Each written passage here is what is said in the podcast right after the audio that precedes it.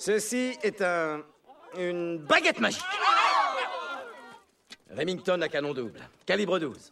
La meilleure affaire de chez Priba. Et c'est au rayon armurerie que vous la trouverez.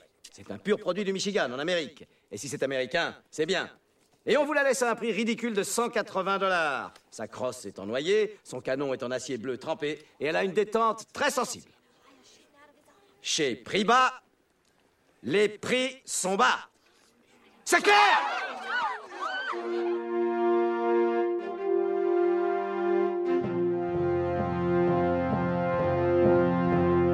Hello there.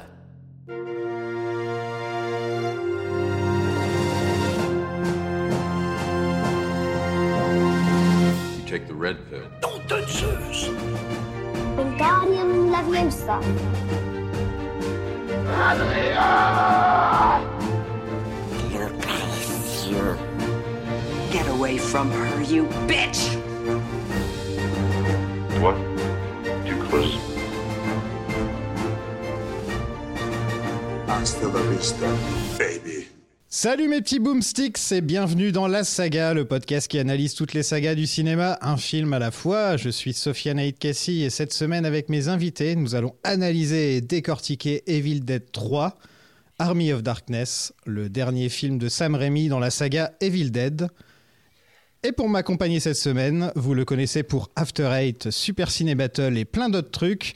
Il était déjà venu dans le podcast pour parler des infiltrés, si je me trompe pas. hein. Je crois que c'était pour les infiltrés que tu étais venu. Euh, Bon, J'en ai parlé des infiltrés et, euh, et du deuxième volet de la saga des, des dollars.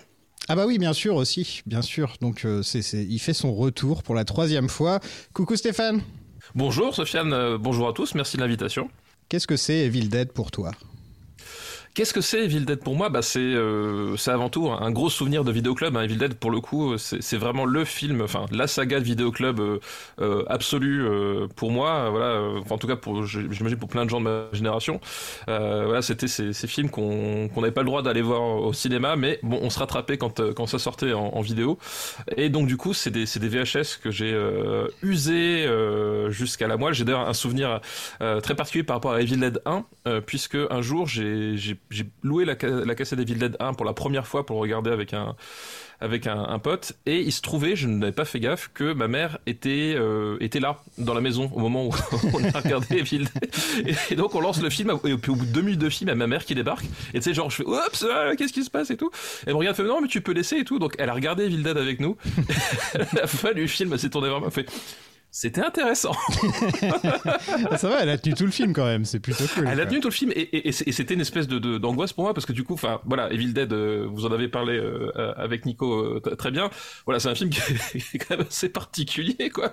Et, et, et j'a- j'arrêtais pas de, de, de, de jeter des regards, tu sais, en coin, genre mais C'est comme quand tu quand il y a une scène de sexe quand t'es avec tes Oui, parents, exactement. tu vois, où tu Exactement, sais pas ouais. trop La où même sensation. ouais. Mais sur 1h30. Voilà.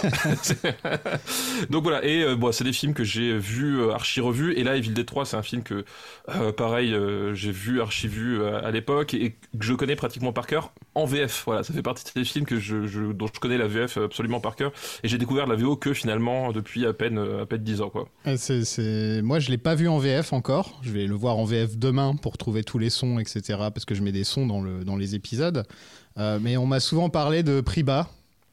Oui, prix bas chez prix bas, les prix sont bas. Les prix sont bas. Voilà, c'est surtout la phrase qui revient tout le temps. Même sur Twitter, on me l'a envoyé au moins cinq fois depuis que j'ai dit que je ferais ce film-là. Donc. euh, Et enfin, lui aussi fait son retour après avoir crié Alan avec nous pendant Jurassic Park 3. Il prend une pause dans sa vie de professionnel du kaiju pour s'attaquer aux Deadites. Euh, Re-bienvenue Fabien. Give me some saga, baby. salut Sofiane, salut à tous. Et pour toi, ça représente quoi alors, euh, Evil Dead? Alors, c'est avant tout une saga que j'ai découverte assez tardivement, en fait, euh, quasiment euh, 5-6 ans après avoir découvert les Spider-Man de Sam Raimi. Et euh, je m'étais renseigné beaucoup sur la production du premier, curieusement, avant de le voir.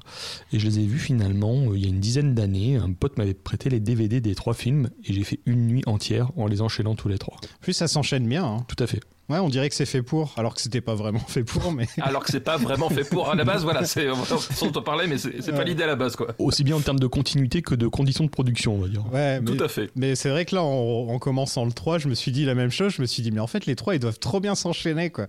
Ça va être parfait. Et donc, ouais, t'as découvert ça sur le tard. Tout à fait. Euh, et je suis pas mécontent parce que je pense que plus jeune, j'aurais peut-être fait un petit rejet de ces films-là parce que je n'étais pas du tout branché euh, film, film gore. Euh, surtout que le premier a une ambiance vraiment particulière, très premier Ouais. degré qui te, qui te prend au trip. Je, je trouve très saisissante.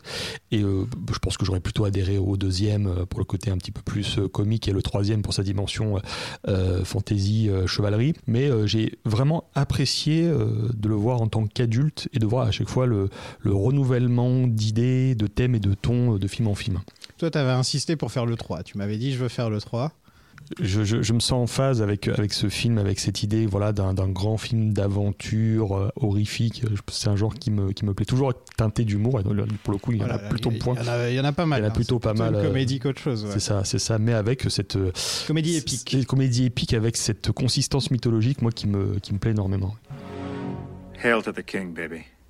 Donc après Evil Dead 2, Sam Raimi a réalisé Darkman, qui a très bien marché au box-office. Je me rappelais pas qu'il avait aussi bien marché, Darkman, et il a fait presque 50 millions, si je me trompe pas, pour un petit budget. Euh, Qu'est-ce que vous en pensez, vous, de Darkman? Alors moi, Darkman, je sais que c'est un film qui est beaucoup apprécié, mais c'est un film avec lequel j'ai quand même pas mal de...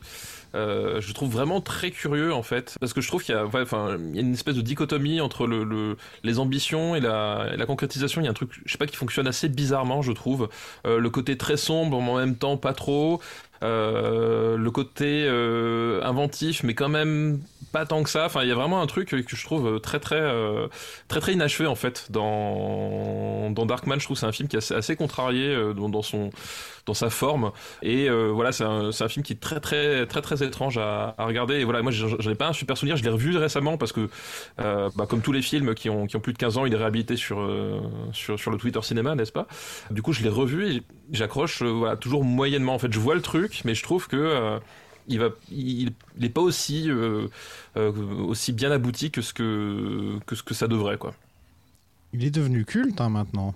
Oh oui, bien sûr, ouais, tout à fait, ouais, tout à fait. Il est redevenu, il est devenu culte. Et, euh, mais ouais, moi, c'est un film que j'avais vu à l'époque, euh, j'ai revu là, et euh, je, voilà, je trouve que le, le rendu est assez, assez, ina- assez inachevé. Je pense que c'est plus ça, plus inachevé que que que vraiment mauvais en fait. Enfin, c'est une sensation qui est assez étrange, je trouve. Bah, c'est vrai que Stéphane vient de le dire. En fait, c'est un film qui a connu une post-production euh, assez compliquée. Et peut-être que ça se voit effectivement dans, dans le résultat final. À titre personnel, c'est peut-être un de mes préférés de Sam Raimi, car c'est le mélange parfait entre le pur film de comics, aussi bien dans son appréhension du héros que dans le découpage euh, général du film, notamment les choix des plans qui font très BD avec euh, des pauses, euh, des enchaînements, des transitions. Et en même temps, c'est un authentique film d'horreur euh, qui rend hommage à des classiques comme euh, Masque de cire, comme euh, Le fantôme de l'opéra, L'homme invisible. Il y a cette synthèse impeccable entre le, le comics et l'horreur qui est tout à fait, je trouve, logique et légitime puisque bah, la plupart des super-héros de comics ou des méchants découlent de l'horreur et euh, moi j'adore vraiment ce film. En plus c'est une histoire encore un petit peu à la, Robocop, c'est-à-dire un, un homme qui perd son identité, qui perd son passé, qui perd son amour et qui se lance finalement dans une quête vengeresse dans une quête vengeresse où il doit traquer à, la fois des gangsters et une espèce d'homme d'affaires qui veut construire un gros complexe immobilier. Je trouve que c'est un film qui ressemble assez à Robocop. Et je trouve que l'humour de ce film est, est complètement euh, décapant. Et c'est aussi d'une certaine manière euh, la préparation inconsciente euh, de Spider-Man 2. Ouais, en fait, Spider-Man 2, c'est plus euh, là, cette fois, il a, vraiment, euh, il a vraiment les moyens de faire ce qu'il voulait faire avec Darkman, en fait. En termes d'action aussi, parce que c'est vrai que la scène de, de l'hélicoptère euh, est effectivement grandiose, mais comme l'a dit Stéphane, peut-être pas euh, autant à la hauteur des, des ambitions qu'il y avait sur le papier, mais je- quand même, euh, euh, le résultat est assez saisissant. Et c'est marrant parce que Sam Hamm, le scénariste du premier Batman de Burton, m'a confié qu'il aurait voulu que le Batman de Burton ressemble plus à, Darkman euh, dans la rythmique et dans la, consistance psychologique du, du personnage en fait. Moi, Darkman, je l'ai vu quand j'avais euh, 10 ans. Je sais pas pourquoi je me suis retrouvé à regarder ce film. Bah, justement, le vidéoclub, quoi. Voilà, c'est clairement le vidéoclub qui m'a poussé à regarder ce film. Et euh, c'est vrai qu'il m'a marqué. J'aimerais beaucoup le revoir et j'ai pas, j'ai pas eu le temps. C'était, c'était justement dans ma liste des choses à faire cette semaine. Et, et là, j'ai pas eu le temps, mais je pense que ouais, je vais le faire. Il y a le chat qui fait des, qui fait des pirouettes sur la table. Désolé. Mais en plus, ce ce qui est On, a, on essaie d'être sérieux depuis tout à l'heure, mais si tu voyais le chat, quoi. Un chat, voilà, tout simplement. Non, mais il se roule, il se pâme, il tend la patte. euh, Enfin, tu vois, c'est. euh, Là, il va tomber, là, en plus. Il, se roule tellement qu'il va Il m'adore entendre parler de Darkman, en fait. Ouais, c'est ça, le fascine. Mais ce qui est intéressant avec Darkman, c'était c'était le premier film de studio euh, de, de Sam Raimi aussi. hein. Ouais. Donc beaucoup plus de pression, beaucoup plus de surveillance que sur ses précédents films euh, où il avait quand même, euh, entre guillemets, une relative euh, liberté. Quoi. Oui, c'est autre chose que bon, euh, les studios Dino de, Laurentiis, c'est encore à part, quoi. C'est pas euh, voilà. C'est pas semi-indépendant, mais on Ouais. va dire qu'il doit rendre des comptes à un producteur et pas forcément à une entité euh, beaucoup, plus, beaucoup plus imposante comme un studio. Justement, l'ami Dino, euh, c'est comme ça qu'on va l'appeler maintenant. Le, le Evil Dead 2 a plutôt bien marché à l'international, en fait. Et donc il s'est dit bon bah on peut faire une suite, hein, pourquoi pas. En plus, euh, étant donné que je crois que euh, Sam Raimi s'est lancé sur le projet en même temps qu'il faisait Darkman, hein, si je me trompe pas. Ouais. Préparer le, le scénario avec son frère Ivan Ouais. pendant qu'il était sur la production de, de Darkman, effectivement. Donc son frère, c'est intéressant, c'est qu'il est docteur dans la vraie vie. De temps en temps, il file un coup de main à son frère. Ouais, il est médecin, ouais. Ouais. Voilà, de temps en temps, comme ça, il file un coup de main à son frère et il a écrit, euh, donc coécrit ce, ce film-là et Spider-Man 3. Tout à fait. Euh, Et, Dark- et Darkman aussi. et Darkman. Ouais, donc c'est vraiment euh, le mec, il, re- il fait un film, il écrit un film tous les 10 ans pour son frère et après il retourne, de- il retourne être médecin. C'est plutôt cool quand même. Comme En tout cas, c'est les collaborations sur lesquelles il est mentionné au générique. hein. parce que bon, des fois, il doit souvent revenir sur quelques films, donner un petit coup de main. Ouais. Il est jamais loin. hein. Bah, de toute façon, d'une d'une manière générale, là, le, le fonctionnement de, euh, de Sam Raimi euh, est très familial. Enfin, de- la, famille étendue, de manière générale, hein, entre, entre bah, Bruce Campbell, les potes, et, la, et la, la famille directe, euh, Ted Raimi qui, qui fait des apparitions dans Evil Dead 2, dans Evil Dead 3, qui joue trois, ou quatre rôles différents, etc. Et c'est toujours un fonctionnement, voilà, euh, c'est quelque chose qu'il apprécie énormément, donc c'est rien d'étonnant. Et Robert Tappert, son producteur, qui, qui est là depuis le début aussi. hein. Il joue qui, euh, Ted, dans ce film Quatre rôles. Quatre rôles. Ouais, il a quatre rôles. Alors, Ted, à un moment donné, il joue il joue Il, quatre il rôles. fait un, il fait un chevalier, je crois. Il y, a, il y a un moment donné, il y a un chevalier qui, euh, qui, qui, a, qui, qui se déboute et euh, il- Ouais. il fait ce mec-là. Il fait l'espèce de type avec le collier de barbe qui, euh, qui Je après le toi. discours de H et qui fait ouais, on va aller leur casser la gueule. Euh, il fait un employé de, de, de chez Priba, Mm. hein, dans, donc dans la, dans la fin cinéma. Euh, alors pour la petite anecdote, moi j'ai, quand j'ai revu pour préparer l'émission, j'ai revu la, la version Director's Cut. Donc je sais pas, on en parlera peut-être, mais voilà. Mais en tout cas, il est dans la fin cinéma, il fait un des employés de chez Priba et je me rappelle plus le quatrième rôle. euh, il joue le rôle d'un autre, il joue le rôle d'un euh, autre mais à chevalier. chaque fois, c'est des, c'est, c'est, des trucs, euh, voilà, très, euh, c'est du caméo quoi. Il joue le rôle d'un autre chevalier qui a un cache-œil qui se prend une flèche dans. Ah, dans ça, il fait un autre chevalier, ouais, sans doute, ouais.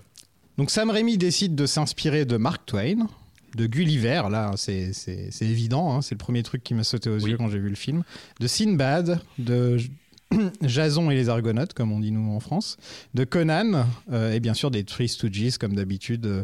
Il voulait en fait s'éloigner euh, du côté horrifique des premiers films pour faire un film avec, avec un souffle plus épique, en fait. C'est ça qu'il voulait faire. Une consigne sur le tournage pas de sang. Pas de sang, c'est vrai qu'il n'y a pas beaucoup de sang. No À part quand le sang est rejeté, euh, Le- juste le geyser. c'est ouais, tout. le geyser de sang, mais c'est vrai qu'il n'y a pas beaucoup de sang dans ce film. C'est la consigne. No blood. Il voulait que ce soit euh, PG-13, donc euh, pas interdit aux, aux moins de 13, mais c'est plus faut avoir un accompagnant euh, quand tu as 13 ans, c'est compliqué aux États-Unis les trucs. Et, donc il a reproposé plein de fois des versions différentes du film, beaucoup plus courts, beaucoup plus courts à chaque fois. Et euh, non, ça a été refusé et ça a toujours eu Rated R, qui est quand même mieux que Rated X qu'ils avaient eu dans les deux premiers. Bah, D'ailleurs, c'est marrant parce que dans la, dans la version euh, Director's Cut, euh, à un moment donné, il y a euh, donc il y a le fameux geyser de, de sang et dans la dans la dans la dans la scène qui suit, donc la, la bataille dans le dans l'espèce de puits là, euh, il y a un plan où il y a du, du sang qui gicle sur les murs en fait et euh, donc Sam Raimi en, en parlait en disant bah voilà ce, ce plan là c'est le seul plan où il y a du sang on a dû on a dû le virer pour le euh, pour le montage pour le montage cinéma parce que chez Universal ils nous ont regardé avec des yeux des yeux bizarres quoi. Et il y a de la nudité dans le Director's Cut aussi. Ouais, il y a un peu de nudité dans le Director's Cut qui saute. Il y a deux trois trucs. Enfin, il y a, pas- il y a pas mal de, de changements, notamment au niveau du rythme. En fait, la bataille finale est, est, est, est plus longue et puis le La scène du moulin. Voilà et le et la narration est différente aussi. C'est-à-dire que les personnages euh, débarquent pas au même moment, etc. Voilà, il y a des trucs un peu un peu différents de ce style-là. Et le film devait s'appeler Medieval Dead, qui est un super bon titre entre nous. Euh, mais Universal a refusé. C'est c'est pour ça qu'ils ont choisi Army of Darkness. D'ailleurs, c'est intéressant, c'est que le titre du film, il n'y a pas Evil Dead dans le titre Ouais. en anglais. C'est vraiment que en France ou peut-être à l'étranger où c'est Evil Dead 3. Mais, euh, mais aux États-Unis, c'est vraiment Army of Dark- Darkness. C'est même pas vendu comme un film Evil Dead puisque c'est par le réalisateur de Darkman sur l'affiche qui est marqué. Bah, là, c'était une volonté du- d'Universal en fait qui euh, ne voulait pas de la de la marque Evil Dead en fait pour pour le pour le film. Alors, je pense que c'est sans doute lié euh, à la tonalité du film. Encore une fois, voilà, il voulait un film plus pas familial, mais en tout cas moins outrancier que que ce qu'avait proposé euh, Sam Raimi sur les sur les deux premiers.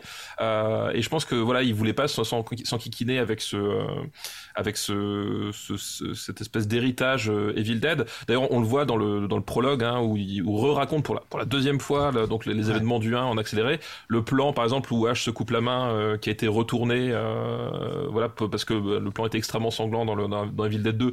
Il le retourné, etc. Et donc, je- il voulait absolument se débarrasser Et je pense qu'effectivement, Dino De Laurentiis, par contre, quand il a vendu les droits euh, à l'étranger, il a bien vu qu'effectivement le, le, le nom Evil Dead, ça faisait, vendre parce que c'était, un, territoire où la, franchise marchait plutôt bien et du coup ils ont réimplanté euh, le, titre dans, pas mal de, territoires, euh, notamment en Europe. Mais c'était Irving Shapiro, le promoteur euh, des deux premiers films Evil Dead, qui avait Ouais. proposé le titre Army of Darkness comme, euh, comme titre. Je crois qu'en en fait, il l'avait dit, Ouais. sans faire exprès un petit peu comme C'est ça, ça. euh, en parlant des, des Deadites, euh, votre armée, euh, armée Mhm. sombre. Sam Raimi s'est tout de suite dit, ah, ça ferait un bon titre. quoi. Mais rétrospectivement, c'est très curieux de se dire qu'un studio, pour une fois, refuse de revendre un, Oui. un film de franchise en omettant complètement euh, le- C'est- le- la c'est marque. très quoi. étrange. À ce moment-là, pourquoi ne pas faire un film original? Pourquoi faire un Bah, film ouais. dans cet univers quoi? Ouais, mais il y avait, Ouais, une- ouais, il y avait, une pro- il y avait un, un gros contentieux à l'époque entre Universal et, euh, et De Laurentiis, en fait. Et en fait, ils sont plus vengés de De Laurentiis que de, que de Sam À Raimi. cause d'une histoire de droit pour le silence des agneaux, j'ai cru comprendre. Ouais, c'est un peu, C'est ça, voilà. c'est un peu Ouais. compliqué parce que effectivement, euh, Dino De Laurentiis avait produit euh, Manhunter, euh, donc euh, le sixième sens de Michael Mann via sa société donc euh, D- DEG ou DEG, euh, Dino De Laurentiis Entertainment.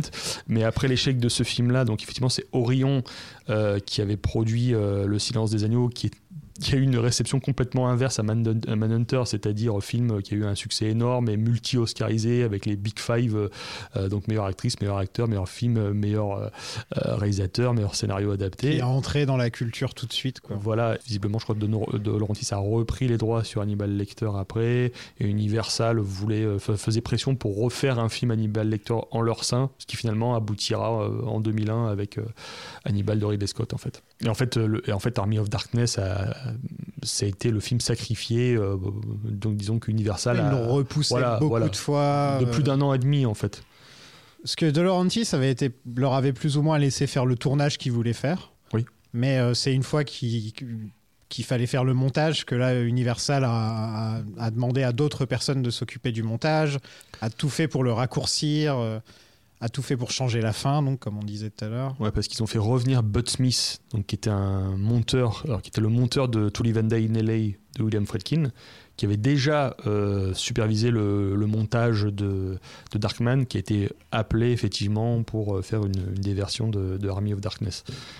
Pendant un moment, euh, Rémi et, et son frère ont parlé de retourner dans la, dans la cabane euh, très tôt dans le film et du passer une bonne partie du film dans la cabane. Mais ils ont plus ou moins tous décidé, même avec Bruce Campbell, de tourner la page. Quoi. Il, fallait, il était temps de tourner la page et de passer à autre chose. Et en plus, à la fin du film précédent, bah, ils se retrouvent dans un monde médiéval qui était l'idée d'origine ça. Dead 2. Mais il faut savoir qu'il y a une version du script où Ash perdait un œil, apparemment, dans cette version-là. En plus de perdre sa main, il perdait un œil. Ça commence à faire. hein. Ça fait beaucoup. Il manque plus qu'une jambe et là, il serait. Surtout si c'est tout du même côté, tu vois, un demi-H. le pauvre. Le budget était de 8 millions à l'origine, mais ils l'ont vite dépassé. Et c'est là donc euh, il y a eu un deal avec Universal et Universal a augmenté le budget euh, de, à 12 millions. C'est ça. Et euh, Bill Pope, le chef op de plein de trucs, hein, euh, donc certains Spider-Man et, euh, Bah déjà de Darkman, et de Matrix aussi. de la trilogie Ouais. Matrix, tout à De fait. la Et Matrix aussi. Matrix, ouais, ouais. de Bound aussi. Euh, lui, il pouvait pas être payé en entier. Non. Donc, euh, il se pointait comme ça de, quand il faisait les heures qu'il pouvait payer, en fait. En fait, ils, ils, a- ils pouvaient difficilement le payer à son tarif de base. Ouais. Donc, généralement, il tournait du lundi au vendredi. Les autres fois, c'était William Messa, qui était euh, donc le, le- le superviseur des effets spéciaux via euh, Introvision, qui tournait les autres scènes avec Sam Raimi, notamment les, les scènes d'action. ouais. Mais de toute façon, c'était un tournage apparemment où les gens n'étaient pas vraiment syndiqués à cette époque-là, donc euh, on voit dans le making-of où les, les- les chefs maquilleurs et tout ça, et tout ça euh, tournent à pas d'heure, et dès qu'ils essaient d'approcher Robert Tappert, le producteur, lui, il se barre en bagnole dans le désert, euh, genre je suis pas là. C'était un tournage particulièrement intense et, difficile et éprouvant pour, euh, pour les acteurs, les actrices et les, les techniciens. En plus, ils ont tourné ça euh, en Californie, euh, à Acton. Ouais, en fait, c'est un film qui se passe dans l'Angleterre médiévale, mais, ça se passe- mais c'est tourné en, plein Californie. été, en, plus. plein été, Ouais, plein été tourné 1991 en plus. Ça se voit, euh, Bah. c'est pas du tout l'Angleterre. hein. De toute façon, ça se, ça se voit qu'ils ont fait ça en Californie. hein. Alors, ça c'est intéressant parce que ça revient sur une certaine tradition du cinéma ho- hollywoodien, notamment le cinéma muet où on tournait des grands films épiques euh, qui se déroulent dans la vieille Europe, mais en Californie euh, on voit d'ailleurs ça tout à fait dans, dans Babylone de Damien Chazelle. J'ai parlé d'Austin Powers euh, Ah dans la saga. Il y a une scène dans Austin Powers. Ils sont censés être en Angleterre et c'est les, Russes- c'est les routes sinueuses de, de Californie. Quoi. Pour te dire, il y a certains euh, plans qui sont tournés à Vasquez Rock qui avaient été utilisés euh, dans Star Trek, dans X-Files, mais aussi dans le Dracula de 1931, genre la, Califor- la- genre la Transylvanie, c'est la, c'est la, c'est la Californie tu, ro- rocheuse, tu vois. Et, en noir et blanc, ça passe. Ouais, en noir et blanc, ça passe bien. Si tu mets un petit make painting de montagne, ça passe super bien. Ouais. Et à un moment donné, ils ont aussi tourné euh, dans les Bronson Cavernes, Bronson Canyon. En fait, c'est une caverne qui sert aussi dans, dans plein de films hollywoodiens. Et c'est la, et c'est la caverne qui servait de sortie à la Batcave de la série Batman de 1966. Quand on voit la Batmobile sortir de la caverne, bah, ils sortent du Bronson Canyon. Pour les scènes de bataille, euh, Sam Raimi s'est inspiré des storyboards de Jeanne d'Arc euh, de Victor Fleming. Avec Euh, apparemment, il avait vraiment story, il avait exactement les, les pages de storyboard et il faisait exa- les, les mêmes, les mêmes scènes. Quoi. C'est William Messa, donc de Introvision, qui lui a amené les storyboards pour effectivement euh, s'en inspirer. Et ce qui est très marrant, c'est de voir que ensuite la, la scène de bataille de Army of Darkness a été euh, quand même pas mal euh, inspirée, enfin, enfin recyclée dans d'autres films. Je pense au- à la scène du gouffre de Helm dans les deux. J'y ai pensé un Ah petit bah, peu. c'est- de évident. hein. En fait, Universal n'était pas satisfait de, de la version finale de Raimi parce qu'il trouvait la, la fin euh, originale trop déprimante. Ouais. Donc la fin originale, quelqu'un veut raconter la fin originale? Bah écoute, oui, là, bah, je pense que tout le monde connaît le, le rebondissement final, c'est-à-dire qu'on on lui dit voilà pour retourner chez toi, il va falloir que tu, euh, tu prennes cette potion, que tu ailles dans la, la caverne et puis que bon, tu, tu, retourneras à ton époque. Ça c'est ça c'est ce qui se passe et en fait, euh, ce qui ce qui se passe c'est que H fidèle à lui-même dans ce film-là, euh, en tout cas, euh, prend la potion, mais il n'en prend sans doute trop parce qu'il s'endort trop longtemps. Et en fait, il se réveille à la fin des temps. Euh, et donc, on le voit ressortir et il y a une espèce de panorama d'un- Londres euh, crépusculaire où, il y a Big Ben qui qui est, qui est effondré, puis le, le, le, ciel est orange. euh, voilà. Et donc, on, on, on a cette espèce de, de, de, de, de, hache qui se rend compte que bah, il a dormi trop longtemps et qu'il a raté son, son coche et qu'il arrive à la fin des temps. D'ailleurs, c'est marrant parce que du coup, euh, quelque part, euh, la série H versus Evil Dead va boucler euh, sur cette fin-là. Euh, voilà, la, la fin de la série finalement reprend cette idée-là que Sam Raimi avait pas eu le droit d'exploiter lors de la, la sortie, euh, sortie en salle, quoi. La réplique de fin est hilarante dans Army of Dark- of Darkness. Dans dans la, dans la fin- scène de fin, c'est I slept too much. J'ai trop Voilà, trop Et il, regarde le ciel comme ça, voilà. Il a une grande barbe. et C'est ça. C'est super drôle. Est-ce que qu'est-ce que vous pensez de la série H versus Evil Dead d'ailleurs? Bah, moi j'aime moi j'aime beaucoup la série parce que ben alors déjà ce qu'il faut savoir c'est que c'est un, c'est un prolongement naturel de euh, Army of Darkness. Euh, c'est-à-dire que le, le H de euh, H versus Evil Dead c'est le même que dans Army of Darkness parce que pour moi c'est pas le même personnage que dans Evil Dead euh, 1 et 2 Euh, mais on est vraiment sur la continuité qui est, qui est là. Et je trouve que effectivement c'est un peu inégal mais il y a certains épisodes enfin je trouve que toutes les saisons en fait ont, ont au moins un épisode de, de, de folie. La, la, la saison 2 par exemple l'espèce d'épisode dans la dans la morgue Ah ouais. où, où où il lutte contre un cadavre pendant pendant genre une demi-heure. Enfin c'est Il s'infiltre dans la, il s'infiltre par l'anus du mec et tout. voilà euh, exactement ça, hallucinant. part dans, tout- dans tous les sens. Euh, dans la saison 3, on a enfin la, la bataille contre la voiture, chose qu'on euh, finalement on, on- on- on attendait depuis longtemps quand même. Mais c'est vrai, Euh, c'est vrai. Ouais. Oldsmobile. Voilà. Voilà, exactement. Donc, euh, donc voilà. Donc je trouve que chaque saison a au moins un ou deux épisodes vraiment complètement fous. Et donc c'est pour ça que j'aime bien en fait. C'est que puis voilà, le le le- il y a certaines répliques euh, qui que je trouve euh, qui, qui sont mouches voilà, sur ce- cette espèce de hache euh, complètement teubée euh, où il pousse vraiment le bouchon jusqu'au jusqu'au bout puisqu'il revient, il devient le maire de sa de sa de sa petite ville. Euh, il est tout aussi incompétent. Enfin bref, c'est euh, je trouve ça, je trouve, je trouve c'est un bon, un bon prolongement de Army of Darkness et ça fonctionne pas si mal quoi. Petite question bête, pourquoi le H de Army of Darkness c'est pas le même H que dans le 1 et dans le 2 alors, euh, pourquoi, euh, quel critère, sur quel critère je me base ou pourquoi est-ce que c'est deux personnages différents? Quelles sont les raisons qui ont conduit à avoir deux personnages différents? Bah, De ton point de vue, euh, ouais, je sais pas. De ton point de vue, pourquoi est-ce que tu fais une bah, différence entre les deux Tu vois, enfin, bah parce que, déjà, effectivement, là, on a dans Army of Darkness, on a un personnage qui est euh, qui est extrêmement bête en fait, mais genre vraiment très bête, qui est lâche euh, et, et c'est des traits de caractère que que je ne je ne trouve pas du tout dans, le, dans les deux premiers Evil Dead. Euh, typiquement, si on regarde bien Evil Dead 2, en fait, Ash, il est, euh, c'est une marionnette hein, qui, qui se fait maltraiter par le, euh, par la puissance, euh, la puissance obscure. Euh, mais à un moment donné, dès qu'il faut euh, prendre une décision pour aider quelqu'un, il, il, va le faire en fait. Il n'y a pas ces moments où, où là, effectivement, il va, il va fuir. Il n'y a, pas ce, ce côté, c'est un débile profond, pas, pas capable de retenir trois mots. on parle quand même de, trois mots. Euh, voilà, et tout ce, tout ce côté-là, en fait, euh, tout ce côté-là qui, qui, apparaît dans, dans Army of Darkness, enfin, pour moi, ça, change quand même la nature du, du personnage. Et, euh, et c'est marrant parce que quand tu, quand tu écoutes le, comment s'appelle, le commentaire audio du film, donc qui est fait par, euh, par Sam Raimi, euh, Bruce Campbell et Ivan, Ivan Raimi qui débarque en milieu, en fait, il, littéralement, il dit, écoutez, les gars, j'étais à la clinique, il débarque au milieu du commentaire audio, il fait, je suis venu vous dire un coucou. Euh, et il parle un peu de ça justement. Et euh, en fait, euh, ils expliquent justement que le que le personnage est assez inconsistant, enfin même de leur point de vue dans, au terme du film, c'est-à-dire que d'un seul coup, il est courageux. Enfin, on, on passe voilà d'une scène à l'autre, on passe d'un type complètement incompétent à un type qui va motiver tout un château à se révolter. Et en fait, il, il disait parce que Sam Raimi, enfin en tout cas, je pense, enfin Ivan, Ivan et Sam voulaient partir vers un côté un personnage un peu un peu con un peu détestable euh, voilà et qu'à un moment donné il fallait quand même raccrocher les wagons pour euh, faire un film que, où, les gens s'identifient comme personnage. Et donc t'as une espèce de shift comme ça dans le dans le caractère de, de H dans, dans, Army of Darkness que même eux arrivent pas forcément trop à défendre quand ils regardent. Ouais bon là ok effectivement euh, c'est plus le même mec mais eux ça fonctionne ça passe quand même quoi.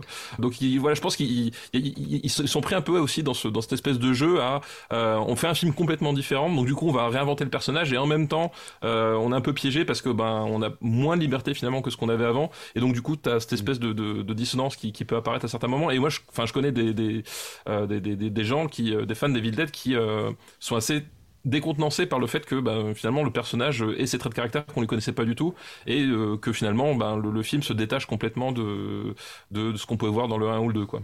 Alors moi j'ai un petit mon point de vue vis-à-vis -vis de ce H là, c'est qu'il est censé représenter son époque en fait. Le H du 3 est censé être tellement euh, vraiment le cliché de l'américain euh, années 80. Euh, enfin, je trouve qu'il a tout ce qu'il dit, c'est des expressions de son époque. Il dit beaucoup de trucs, de, trucs vraiment à coup de baby et des mots, the king, baby. Voilà, des mots, des mots un petit peu de son époque. Et j'ai l'impression que c'est un peu une critique de voilà ce qui se passerait si on mettrait n'importe quel con de notre époque à cette époque-là. Enfin, c'est cette impression que j'ai eue, en fait, surtout pour clasher avec, euh, quand on l'entend euh, en, VO, en tout cas, il parle de manière très shakespearienne, tous les personnages, les os, les, les the, les trucs comme ça. accent british. Voilà, le vrai accent british. Et il y a lui au milieu qui est là avec cette façon de parler très simplifiée de, de notre époque, où on dit tout en trois mots, tu vois, au lieu de faire des longues phrases. Et, et c'est pour ça que je trouve que c'est intéressant d'avoir ce, ce, ce H-là, en fait, d'avoir fait ce changement. Euh, je trouve que c'est un choix qui est voulu, à mon avis, qui est complètement voulu. Ah oui, je, pense, qu'il évolue, mais déjà, c'est ce que je disais, c'est qu'en fait, c'est plus le même personnage que dans Evil Dead 1 et 2. Euh, mais surtout, je, trouve le choix pas si abouti que ça, en fait. C'est-à-dire qu'effectivement, et euh, voilà, même, Sam Raimi, le, concept, c'est qu'il y a, y a des moments où, euh, quand même, on revient à faut que ce soit un héros parce que sinon le film peut pas peut pas avancer en fait. Et je trouve qu'il voilà il, il, il, se heurte un petit peu finalement. On voit bien la volonté effectivement cette espèce de de, de, de, volonté de pastiche comme ça, de d'un peu euh, démolir le, le, héros. Et en même temps quand même, je trouve que le, le film accentue bien, enfin dans les passages clés, accentue quand même beaucoup son, son, son côté euh, héroïque aussi. Euh, voilà, c'est-à-dire que Ash, euh, enfin littéralement c'est celui qui se bat le mieux à l'épée de, de tous. Donc voilà, il y a, cette espèce de, de, dissonance quand même entre entre l'intention et la réalisation qui fait que moi il y a toujours ce petit goût un peu de ok je vois où tu veux aller, mais voilà tu vois dans, le dans le trip finalement je trouve la proposition de, de Carpenter sur Big Trouble in Little China plus plus intéressante et plus aboutie où le, le héros va passer la moitié de la baston final euh, assommé parce que il, s'est assommé tout seul quoi. Euh, là, à un moment donné, quand il faut envoyer le pâté, bon bah, il redevient le héros valeureux qui va qui va sauver tout le monde. Donc il y a un voilà, il y a un petit côté d'inachevé, je trouve, de, de ce côté-là, quoi. En fait, euh, c'est un personnage stupide, mais c'est un personnage qui quand même a une fierté, un orgueil et un, et un ego assez puissant. Il était question à un moment donné d'une séquence euh, où il utilise des enfants euh, pour se cacher des deadites ou pour les euh, faire une sorte de scène de monnaie d'échange. Enfin bon, j'aurais bien aimé ouais, voir ça. Un truc où, où, où Rémi aurait vraiment poussé, poussé la lâcheté du personnage à fond, mais Bruce Campbell et les autres lui ont dit non, non, attends, il y a quand même une limite à pas franchise, on peut pas quand même euh, montrer H euh, utiliser des enfants euh, pour se sauver en fait. J'ai aussi cette impression que Sam Raimi, je sais pas s'il adore ce personnage. J'ai aussi l'impression qu'il aime bien faire souffrir euh, Bruce Campbell et que les trois quarts de ce qu'il écrit et de ce qu'il fait, c'est pour faire souffrir Bruce Campbell. D'ailleurs, apparemment, dans le tournage, il y avait des scènes où il devait se prendre des faux cailloux et, et Sam Raimi a décidé de lui jeter des patates à la tronche, des pommes de terre. quoi. En fait, Sam Raimi, il- a une logique doloriste envers euh, Bruce Campbell euh, qui rappelle vraiment les trois Stooges. C'est-à-dire Ouais. que t'en as toujours un qui tape l'autre. Le plus intelligent qui tape l'autre. quoi. Voilà. Voilà. Bruce Campbell, Sam Raimi et Robert Tappert, euh, le producteur du film, donc, ont dû mettre un million de leur propre poche pour filmer une nouvelle fin. Donc en plus, on, leur, on les force à faire une nouvelle fin et en plus, on leur donne pas d'argent pour la faire. Ça, c'est quand même euh, bien dégueulasse. Et Bruce Campbell, d'ailleurs, dira qu'il a gagné un franc symbolique sur le film. hein, genre, Ouais, il s'est rien fait du tout sur le film. quoi. Ouais. En plus, il sortait d'un- d'un d'un précédent divorce euh, avant de tourner le film. Donc, il a été un peu rincé euh, à la sortie de, de ce tournage. Sam Raimi dira plus tard qu'il est plutôt content d'avoir deux fins. Euh, il dit que c'est sympa de pouvoir choisir la fin qu'on veut, où il y en a un où c'est bah, c'est c'est la fin la plus déprimante possible et inimaginable, et l'autre c'est un héros, un action hero quoi. Et il est assez philosophe là-dessus parce qu'il disait que malgré tout, c'était mieux qu'il tourne lui-même la fin imposée par Universal, la fin donc dans le S-Mart, parce qu'il dit au, au moins c'est moi qui la tourne en fait, Ouais. plutôt que de laisser quelqu'un euh, le faire à sa place. Il y a quand même peu de réalisateurs qui, qui sont assez philosophes euh, sur ce sujet-là. hein. Non, c'est vrai. Euh, je connais un autre réalisateur, quand De Laurentiis lui dit quoi faire de son film, euh, il n'est pas content, tu vois. Euh, Il y a quatre versions du film. Donc il y a la version cinéma US, il y a la version télé US, il y a la version cinéma européen et la version director's cut. Laquelle est la meilleure? C'est vrai que parmi les quatre versions, alors c'est- c'est c'est- c'est- c'est délicat parce qu'en fait, euh, je trouve que la, la version parfaite, ce serait la, la, la fusion de la Director's Cut avec la version cinéma euh, européenne. Euh, parce qu'en fait, je préfère le rythme de la version cinéma européenne, mais je préfère la fin de la Director's Cut. Euh, voilà, donc le, le mec pas chiant, pour lui, la, la version ultime des Devil Dead 3 n'existe pas. Euh, mais voilà, parce que la, version, la version Director's Cut, donc en plus de cette fin euh, euh, que je trouve vraiment, vraiment parfaite, et là pour le coup, euh, je trouve qu'elle est intéressante parce que euh, elle- s'empare vraiment de, de, de, de, ce côté euh, héros has-been, quoi, euh, où le type, il pense avoir sauvé le, le monde, puis en fait, il se réveille, c'est la- c'est- c'est c'est trop tard, c'est la fin des temps. Donc voilà, et, et mais par contre, il y a, y a plein de séquences, notamment la séquence du moulin, euh, la séquence de la bataille, qui sont beaucoup plus longues, et donc c'est toujours sympa d'avoir du matin en plus, mais en fait, globalement, je trouve que le rythme est plus efficace dans la dans la version ciné européenne. Et donc c'est pour ça que voilà, j'aime bien le montage ciné européen en dehors de en dehors de la fin. Et je trouve que c'est un truc euh, qui qui fonctionne toujours dans les dans les villettes de Sam Raimi, c'est justement ce, euh, le montage, le rythme. L'attention qu'il y a au, rebondissement et aux choses comme ça, et c'est quelque chose qui se perd un petit peu. C'est à la marge, hein, évidemment, c'est vraiment juste pour pinailler, mais euh, puisqu'on me demande de choisir, voilà, euh, qui se perd un petit peu dans la director's cut où il y a certaines, certains moments qui traînent un peu en longueur, et c'est un truc que, que je trouve il n'y a pas ni dans Evil Dead 1 ni dans Evil Dead 2, quoi. Euh, je suis d'accord avec euh, Stéphane, mais dans l'absolu, je pense que je préfère quand même le director's cut parce que j'aime bien le fait que la scène de bataille soit un petit peu plus longue et j'ai un véritable attachement pour la séquence du moulin que je trouve beaucoup plus intense et on voit euh, la santé mentale de H qui se remet à décliner dans cette version longue, notamment avec le, le soleil qui se couche sur son visage et on voit qu'à un moment donné il a vraiment peur donc il retrouve presque les émotions qu'il avait euh, dans les deux films d'avant. C'est ce fait. qui ressemble le plus aux deux films d'avant, C'est- cette scène. ça. Ouais, On, revient dans cet environnement très confiné, très euh, contrôlé, claustrophobe, avant que ça se barre en, en cartoon total. Ouais. Mais oui, oui, je, je pense que j'ai un, un attachement euh, envers la, la version Director's Cut. Et j'aime bien que dans euh, le film, quand on regarde le film, c'est Bruce Campbell versus Army of Darkness, c'est ça le Oui. titre dans le Oui. film en fait. en Ah gros. oui, Et- ça, ça, ça, Ouais. ça m'a vraiment fait rire. Le titre, c'est Bruce Campbell versus Army of Et Darkness. ça, tu reviens à une tradition hollywoodienne de Abbott et Costello, Ouais. meets Frankenstein, Bela Lugosi meets Brooklyn Gorilla, ce genre Ouais. de, de tradition hollywoodienne pure.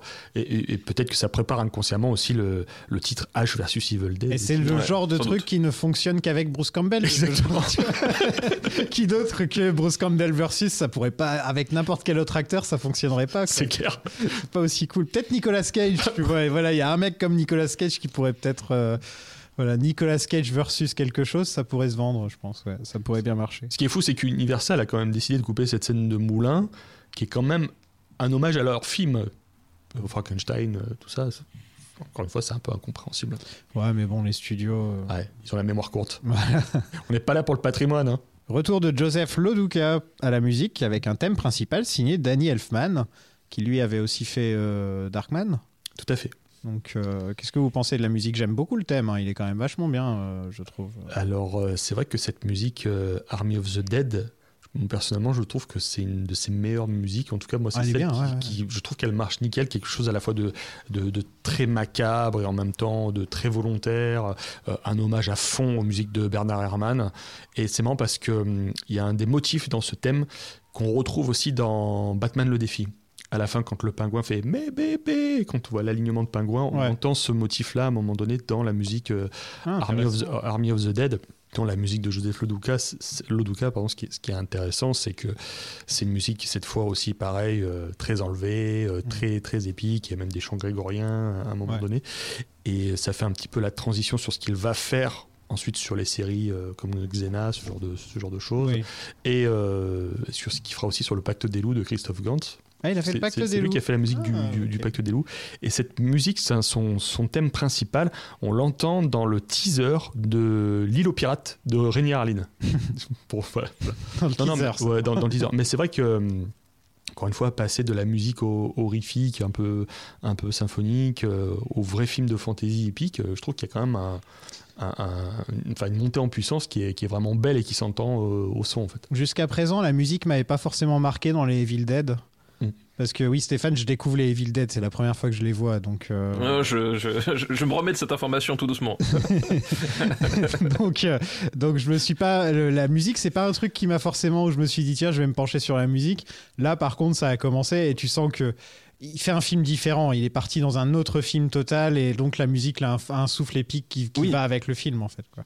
Non, mais effectivement, c'est marrant parce que tu parles de la musique, parce qu'effectivement, euh, euh, il y, a- il y il y a un point qui est très intéressant sur la musique, c'est dans Evil Dead 2, c'est en fait, c'est quand t'amorces le, le, dernier acte en fait d'Evil Dead 2, euh, la, musique prend beaucoup plus d'importance dans le, dans le montage et dans la narration que lors du, lors du, de tout ce qu'il y avait avant, en fait, je trouve. C'est-à-dire qu'il y y a- y quelque chose où euh, ça, commence à s'enclencher euh, parce que voilà, on a l'arrivée du monstre final, on a le, tourbillon, etc.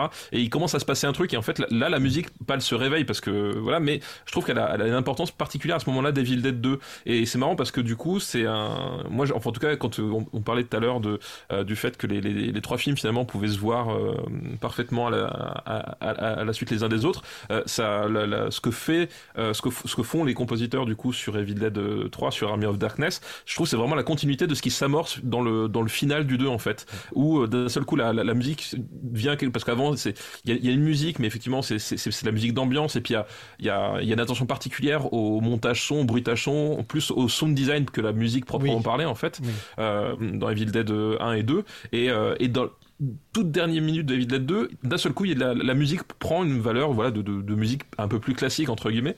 Euh, voilà et là on, poursuit cet élan-là et je trouve qu'effectivement la, transformation euh, s'opère super bien. C'est-à-dire que je trouve qu'on on a autant euh, l'espèce d'identité un peu un peu un peu macabre, inquiétante de traditionnelle et en même temps c'est parfaitement adapté au sujet, bah, le sujet épique voilà et la marche de Danny Elfman, euh, bah, effectivement c'est une de ses meilleures compositions. En tout cas c'est une de celles que je préfère quoi. Ouais, je trouve que c'est ça, ça change parce que mais tu le disais, oui, euh, euh, c'est vrai que la fin du, du 2 m'avait enfin c'est d'un seul coup il y a un virage total qui est pris à la fin du 2 au niveau de la musique euh, en plus du reste hein, je veux dire.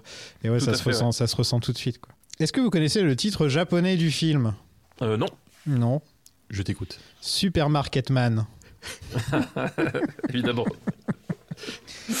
Très bon titre, très très bon titre. Supermarketoman. voilà. Ça m'a franchement fait marrer. Euh, surtout que j'ai lu cette information avant de voir le film. Alors, quand le film a commencé, je me suis dit, à quel moment on voit un supermarché en fait,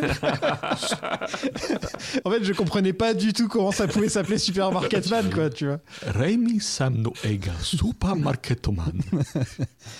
Le film a rapporté 10 millions de plus que son budget, donc 21 millions, euh, ce qui est bien, mais pas top. Euh, globalement, hein, parce qu'aux États-Unis, euh, il a peiné Non, euh, vraiment. c'est surtout à à- l'international. Ouais, ouais, mais il s'est refait grâce à la vidéo. C'est moi ou c'est un film qui a qui doit beaucoup à l'international en fait Ah oui, complètement. Ouais. Et ça depuis le premier, hein, parce sûr. que le, le premier avait cartonné en, en Italie, par exemple, en Angleterre, euh, euh, alors ouais. qu'en- alors qu'aux États-Unis, ça n'a pas forcément marché. Et même si on dit oui, mais il y a eu les cassettes, ensuite il y a eu, il y a eu les vidéoclubs, des trucs comme ça, bah, au final, ça n'a pas forcément attiré un nouveau public pour les suites. Quand tu réfléchis, euh, Ouais. le, le public américain, c'est pas forcément rué sur les suites, quoi. C'est des succès qui ont toujours été, on va dire, proportionnels à leur mise de départ. Tu Voilà. vois, euh, 300 Alors, le premier un peu plus quand même. Ouais, voilà, un le peu premier plus. a plus marché, un peu, quoi. un peu plus, mais c'est vrai que là, celui-ci, pour le coup, euh, ça n'a pas été un succès financier, même loin de là. hein. C'est un film dont le succès euh, populaire s'est fait progressivement avec la, la, vidéo, qui aujourd'hui, bah, est reconnu comme un classique. hein. Comme le dit Bruce Campbell, euh, aujourd'hui, c'est un film qu'on met à côté de Ben Hur, tu vois. C'est euh, Ben Hur of Darkness. Ouais, c'est ça. Non, mais je pense qu'aussi, c'est assez, symptomatique finalement du, d'Hollywood des années 80-90. C'est-à-dire qu'effectivement, le, public américain, globalement, était pas forcément très friand de, projets trop bizarres. Là, on parle Dead, mais on, a des, des, des, des dizaines et des dizaines d'exemples de, films qui soit marchaient beaucoup mieux en Europe, soit se sont rattrapés plus tard en vidéo. Mais je pense effectivement, le, à cette époque-là, sur cette fenêtre-là, enfin aujourd'hui, c'est toujours le cas en fait, euh, les films vraiment bizarres qui sortent d'Hollywood, euh, bon, euh, c'est pas trop l'originalité qui les étouffe, etc. Et je pense qu'effectivement, le euh, Sam Raimi, même si effectivement il, il- il met un peu d'eau dans son vin, c'est-à-dire que c'est quand même beaucoup moins gore et beaucoup moins visuellement agressif que, que les deux premiers, ça aurait été compliqué de faire plus, hein, de toute façon en même temps. Mais même si effectivement il y a un truc où on se dit bon bah, il, ouais, il a peut-être vendu un peu de son âme pour pour plaire au public, mais en fait, ça reste un film qui est quand même très très très euh, très très très barré, très très très étrange, euh, qui ressemble pas du tout au, au- au canon de son époque, euh, même même dans la thématique. C'est-à-dire qu'effectivement nous nous ça nous ça nous, ça nous fait marrer euh, et ça nous intéresse de voir euh, un film épique en, costume de chevalier. Mais alors qui faisait des, films de chevalier dans les années 90 au début des années 90 en fait? Personne. voilà. Et je crois que je crois que la réponse, elle se trouve aussi là, c'est que on, on oublie facilement que le public américain, en termes euh, d'observation sociologique, c'est un public qui est un public très suiveur et assez peu friand d'originalité. Et là, euh, typiquement, c'est un projet qui euh, qui entrait pas dans les cases, quoi. Et je pense que c'est ça qui fait que euh, les Américains ont pas tant suivi que ça et que les Européens étaient peut-être plus friands de ce truc un peu un peu bizarre et biscornu, quoi. Et ce qui est marrant, c'est que ce type de film d'aventure fantastique, un peu horrifique, finalement, il sera conceptualisé par Universal selon leurs propres souhaits avec la momie de Stephen Sommers, en fait. Bah oui, Ouais, complètement. Ouais. C'est bah, le film arrive sans doute trop tôt en fait. Ouais. C'est ça le, c'est ça le truc, c'est qu'après on aura eu le le le, le, le raz-de-marée du, du Seigneur des Anneaux au début des années 2000, où on peut voir aussi des hommages à, à Army of Darkness dedans quand même, plusieurs niveaux, etc. Et voilà, globalement le film euh, pour le public est arrivé beaucoup trop tôt quoi. Tu dis déjà, c'est c'est rare les films de chevalier à cette époque-là, euh, mais c'est encore plus rare quand c'est des films slapstick. Des Oui, films oui, oui, slapstick mais- avec des squelettes. C'est trois genres. Il a mis trois genres ensemble, en fait, quand tu réfléchis. Il a, il a mélangé trois genres, quoi.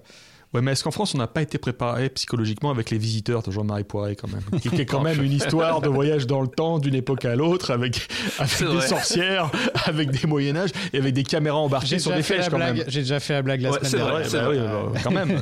Il faut être sorti quasiment en même temps. Est-ce que, Il y a une vraie filiation. Oui, tout à fait. est-ce que vous connaissez un peu la fandom d'Evil Dead? J'aimerais bien savoir ce qu'elle pensait à cette époque-là euh, du fait que on prenne un film. Bah déjà, à l'origine, c'est un film d'horreur pur. Ensuite, c'est un film d'horreur comédie. Et ensuite, c'est du, du grand, euh, du grand n'importe quoi à tous les niveaux dans un monde médiéval euh, qui n'a rien à voir avec ce qu'on connaît à l'origine.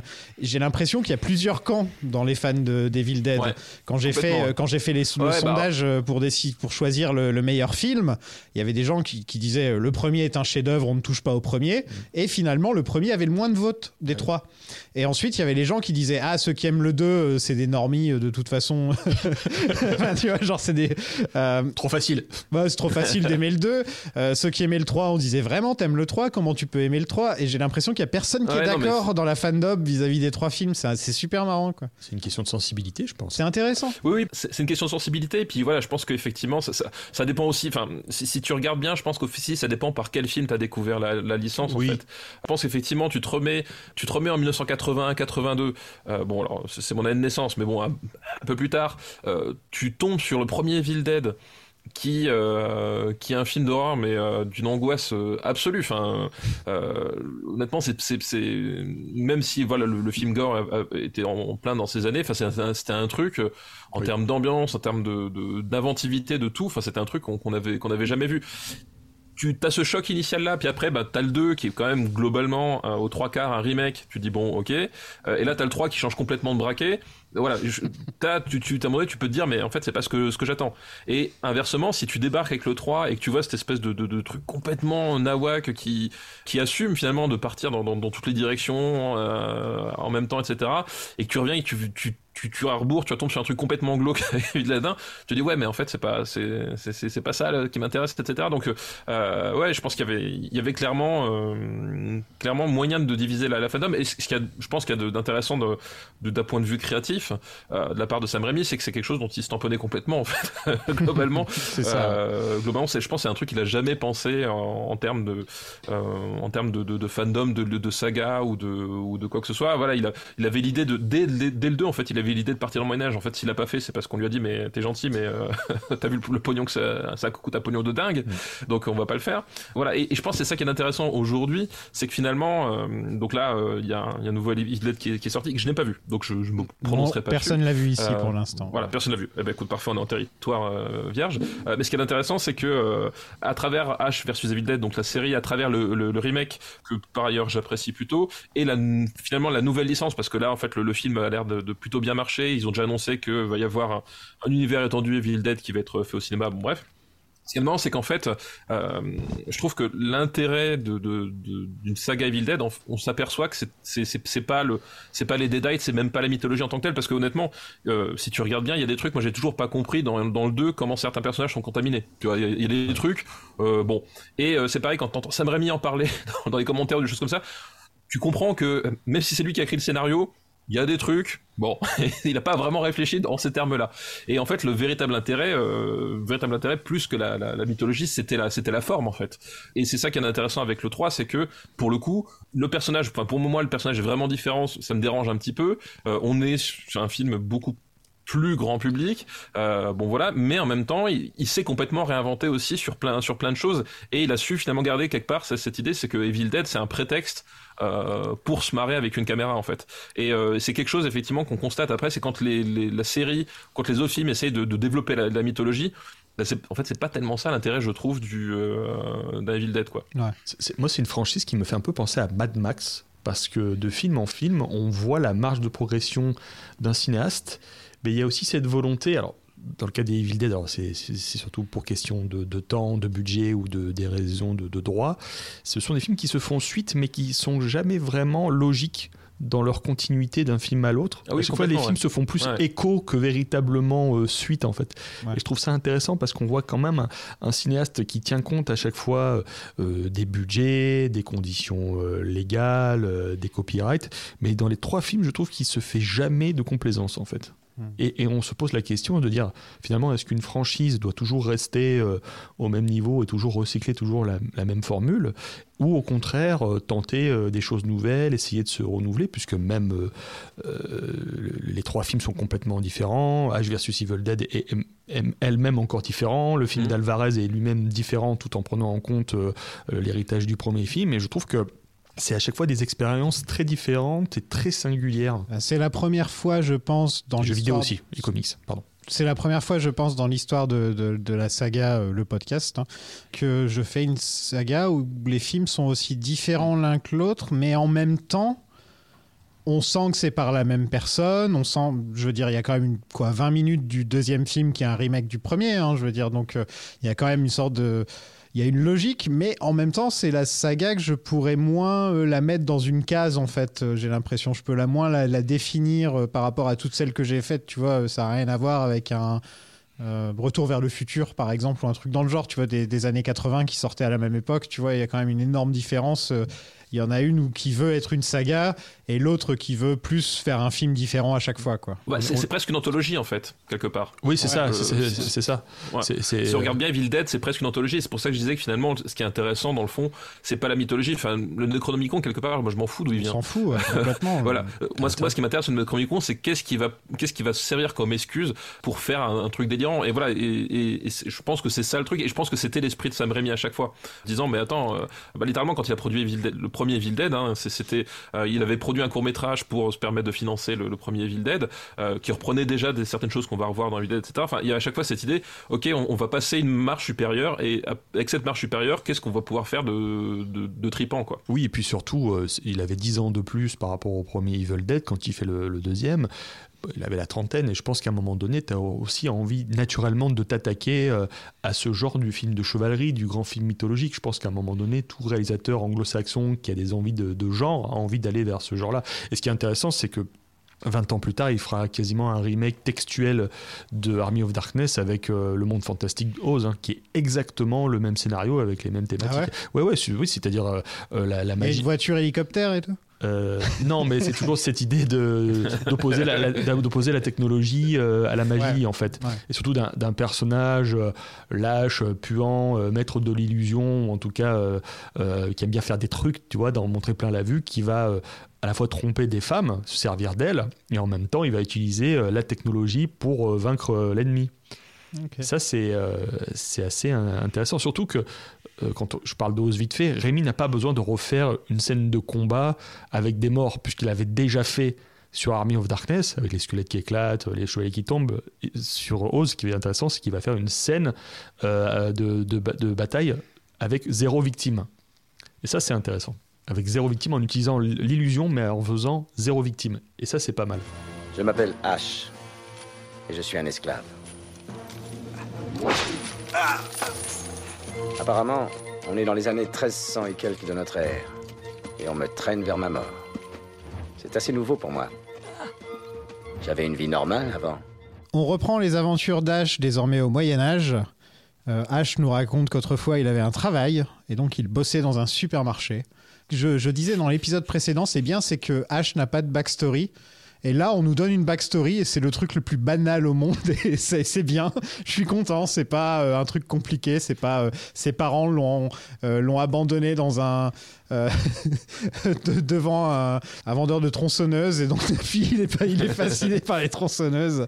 C'est bien. On, a le droit à nouveau au résumé du premier, mais cette fois filmé comme le troisième. J'aimerais bien ça, franchement, que S'ils avaient fait plein d'Evil Dead, et entre nous, il y a moyen d'en faire plein des Evil Dead, c'est même étonnant qu'il n'y en ait pas plus, qu'il n'y en ait que trois par Sam Raimi, c'est un peu étonnant, je trouve. Bon, il avait été question d'un 4 à un moment donné, qui s'est jamais concrétisé. Mais... Oui, c'est vrai, oui. Mm. Ça, on en parlera dans le prochain épisode. Donc la musique est bien plus épique que dans les deux autres, et on a le droit à Bruce Campbell versus Army of Darkness. Euh, Sam Raimi sait comment débuter un film. hein. Ça, j'ai remarqué qu'il Ah, était quand même, il était, il est plutôt pas mal dans ses débuts de film. Ce qui est intéressant dans cette espèce de relecture, c'est que pour la troisième fois, euh, Linda est euh, jouée par une nouvelle actrice, donc en l'occurrence Bridget Fonda. Donc c'est encore une nouvelle incarnation de, de Linda. En plus, ça renforce le fait que Là, c'est la troisième là. Ouais, la troisième, pardon. ouais. Ça renforce le, le fait que bah, finalement les films se font écho plus que Mm. de véritables suites. Euh, Stéphane mentionnait euh, tout à l'heure effectivement euh, la reprise du plan, enfin le retournage du plan où Ash se, se coupe la main, mais sans geyser de sang cette fois-ci. Alors Rémi disait en plus que l'ancienne version, l'ancienne version du plan, c'est celui de Evil Dead 2, ça coupait un peu la rythmique de cette Oui, c'était trop long Ouais, pour, le, trop long. pour, un, pour un flashback, etc. C'est ce qu'il disait. Mais bon, je pense que ça, c'est. Oui, Ouais. excuse officielle. Voilà, c'est l'excuse officielle, à mon avis, ouais. Voilà, c'est excuse officielle. Finalement, au début, ils avaient prévu de tourner cette séquence de début sans reprendre des plans d'Evil Dead 2 parce qu'il y avait une histoire de copyright, mais finalement, ils ont plus parce que Ouais. c'était de Laurentis qui était producteur d'Evil Dead 2, donc ils ont pu le faire. Alors, et ils devaient refaire le plan où Ash tombait au sol pendant que la voiture tombait derrière. Ils devaient refaire ce plan-là. D'ailleurs, c'était prévu de le refaire. Ils avaient même euh, prévu une grue euh, avec la, la- la bagnole Sauf que la grue est tombée, elle est tombée dans un ravin. Donc à un moment donné, euh, Bob Muraski, le, le monteur, il a dit Bon, bah on va juste reprendre le plan d'Evil 2 qui était trop bien. Et ils ont dit Ok, voilà. Pourquoi aller chercher une grue? Tu voulais tout refaire. Il voulait tout refaire, ouais. Mais la, fin du, la fin du 2 est donc modifiée par rapport à ce qu'on voit. Euh, Ouais. Ça n'a rien à voir parce que euh, on voit beaucoup moins de, de- de personnes à cheval, on voit beaucoup plus de gens euh, à pied comme ça qui l'entourent, qui disent, on- enfin qui se prosternent limite devant lui. En Il fait, est célébré comme un héros Voilà, à la il fin est du célébré comme un Ouais, héros. dans- dans- Et là, on reprend et ça n'a rien à voir, quoi. 2. Bah, c'est le début, c'est un peu comme Conan, tu sais, il a enchaîné et tout. là. Ouais. On- on- effectivement, voilà, on, on change le braquet parce que, on- à nouveau, le, Sam Raimi voulait s'intéresser à un autre H en fait, et donc il, il- finalement il, la, le- Mm. la fin héroïque du, du 2 euh, pour euh, un truc un peu plus, euh, ben, beaucoup moins héroïque. Et moi, ce qui me fait délirer dans, dans cette scène effectivement qui évoque Conan, c'est quand même les mecs, ils ont pris le, le temps de, de mettre un moignon euh, dans la dans le dans le- l'espèce de, de truc pour le menater enfin je- techniquement ça sert à rien il a juste à tirer sert son à bras ça ouais. passe en fait Je me suis posé la Mais même question quand il- je l'ai vu en menottes. Je fais, mais attends, il a pas une main libre normalement. Et ça me fait rire à chaque fois. C'est un, dé- détail très très con. Et en fait, euh, Bruce Campbell, quand il en parle justement, il disait Bah, euh, moi, tu sais, je fais ce qu'on me demande. Le réalisateur, il me dit Tu mets ton moignon dedans, je mets mon moignon dedans, je pose pas, pas de questions. En plus, euh, on voit bien que c'est sa main cachée dans un moignon, quoi. Ça, Oui, ça fait que son à bras, son bras gauche ou droit, je sais plus lequel c'est. Euh, C'est le, le- le droit. Ah, je ouais. crois, ouais. Son le bras droit, est Droit. beaucoup, a l'air beaucoup plus long que son bras gauche euh, parce que c'est vraiment les effets de nos jours. Ce serait euh, juste effacé avec des effets spéciaux, quoi. Ce serait, euh, ce serait beaucoup plus simple maintenant de nos jours quand même à faire. euh, On te mettrait un fond vert ouais, dans le on te bras. mettrait un fond vert sur le bras et voilà. Ouais. Prends une hache. Il y a un lézard. Où ça H est capturé et emmené dans un château où il y a des enfants qui lui crachent dessus. Et ça, j'aime bien. c'est vraiment une toute autre ambiance. hein. Euh, Il balance des gens dans, dans un puits qui crache du sang, donc, euh, et ça, c'est la seule. C'est vraiment, ouais, je, je m'étais pas fait la remarque, mais oui, en effet, c'est la- le, seul, le seul moment du film où il y a du sang. Ouais, avec tel point est qu'ils avaient du mal à. Ils pouvaient pas refaire la prise, donc à chaque fois, ils laissaient le sang sécher au sol euh, pendant le tournage, en fait. Mais en fait, ça, ça a un effet vraiment inoffensif. On voit vraiment que c'est c'est pas du vrai sang. On voit vraiment que c'est un, c'est un geyser très artificiel. euh, je trouve qu'il n'y a pas de quoi traumatiser le Ouais, il spectateur. est non plus. fluo en plus. hein. Ouais, ouais. Surtout qu'en plus, quand H tombe dans le puits après, on voit que c'est juste un Deadite tout seul qui fait de la gymnastique, qui fait du kung-fu, qui fait du kung-fu et de la gymnastique. Déjà là, ça change tout en fait. Les Deadites n'ont rien à voir. Déjà. euh, quand tu vois les Deadites dans les deux premiers, tu te dis pas ah ils ont ils ont un général, c'est une armée, ils ont un général, tu vois. Tu te dis chacun est un démon qui possède quelqu'un d'autre en fait, tu vois. C'est toujours, euh, enfin c'est ça l'idée que j'ai du, du Deadite. Et des gens qu'on a identifiés au préalable euh, comme personnages Voilà. de l'histoire aussi. Alors que là, c'est juste euh, le, le cliché de, des squelettes et des zombies, en fait. C'est tout, c'est très simple. Sauf qu'il y en a un qui fait de la gymnastique. Et ça, c'est, je sais pas pourquoi, mais ça, ça me fait marrer. On le revoit pas, lui. Il y, y en a aucun de Deadite qui fait de la gymnastique après. C'est vraiment juste celui-là, quoi. Même à un moment donné, il y a le deuxième que, que H tire au fusil à pompe. Avant de tomber, il fait une cabriole arrière et il tombe dans le, dans le, dans le puits. bah, il pouvait se le permettre, hein, là, ils avaient plus d'argent. On est dans un cartoon, hein, euh, je trouve. euh, Ah Bah complètement, oui. Ouais, complètement. le prêtre qui lui envoie sa tronçonneuse qui arrive directement dans son moignon. euh, Yann Abercrombie, ouais. H qui, a, qui renvoie sa ceinture et qui s'attache toute seule, euh, tu sais, qui s'attache toute seule au truc, un petit peu à la Indiana Jones avec ça. son fouet. Là, on est, il n'y a, plus rien de logique. La logique est balancée par la fenêtre, quoi. On est vraiment dans un cartoon. hein. Et c'est tant mieux. Moi, ça, moi, j'aime bien. Euh, je, je passe un bon moment, moi, devant ce genre de truc. C'est ultra rythmé, faut pas trop réfléchir. On hein. fait plus de films comme ça. Ah non, On fait plus. Ça fait longtemps qu'on fait plus de films comme ça, en plus. on s'amuse. C'est vrai, c'est un film où on s'amuse, qui est vraiment fait pour l'amusement, qui est pas fait pour essayer de te faire peur ou quoi que ce soit, qui est vraiment fait pour que tu passes un bon moment, quoi. On s'éclate tellement que franchement, le, le plan avec la caméra embarquée sur le, sur le bras avec le, le fusil où il dit ceci, avec Ouais. une baguette magique. Enfin, moi je trouve ça énorme.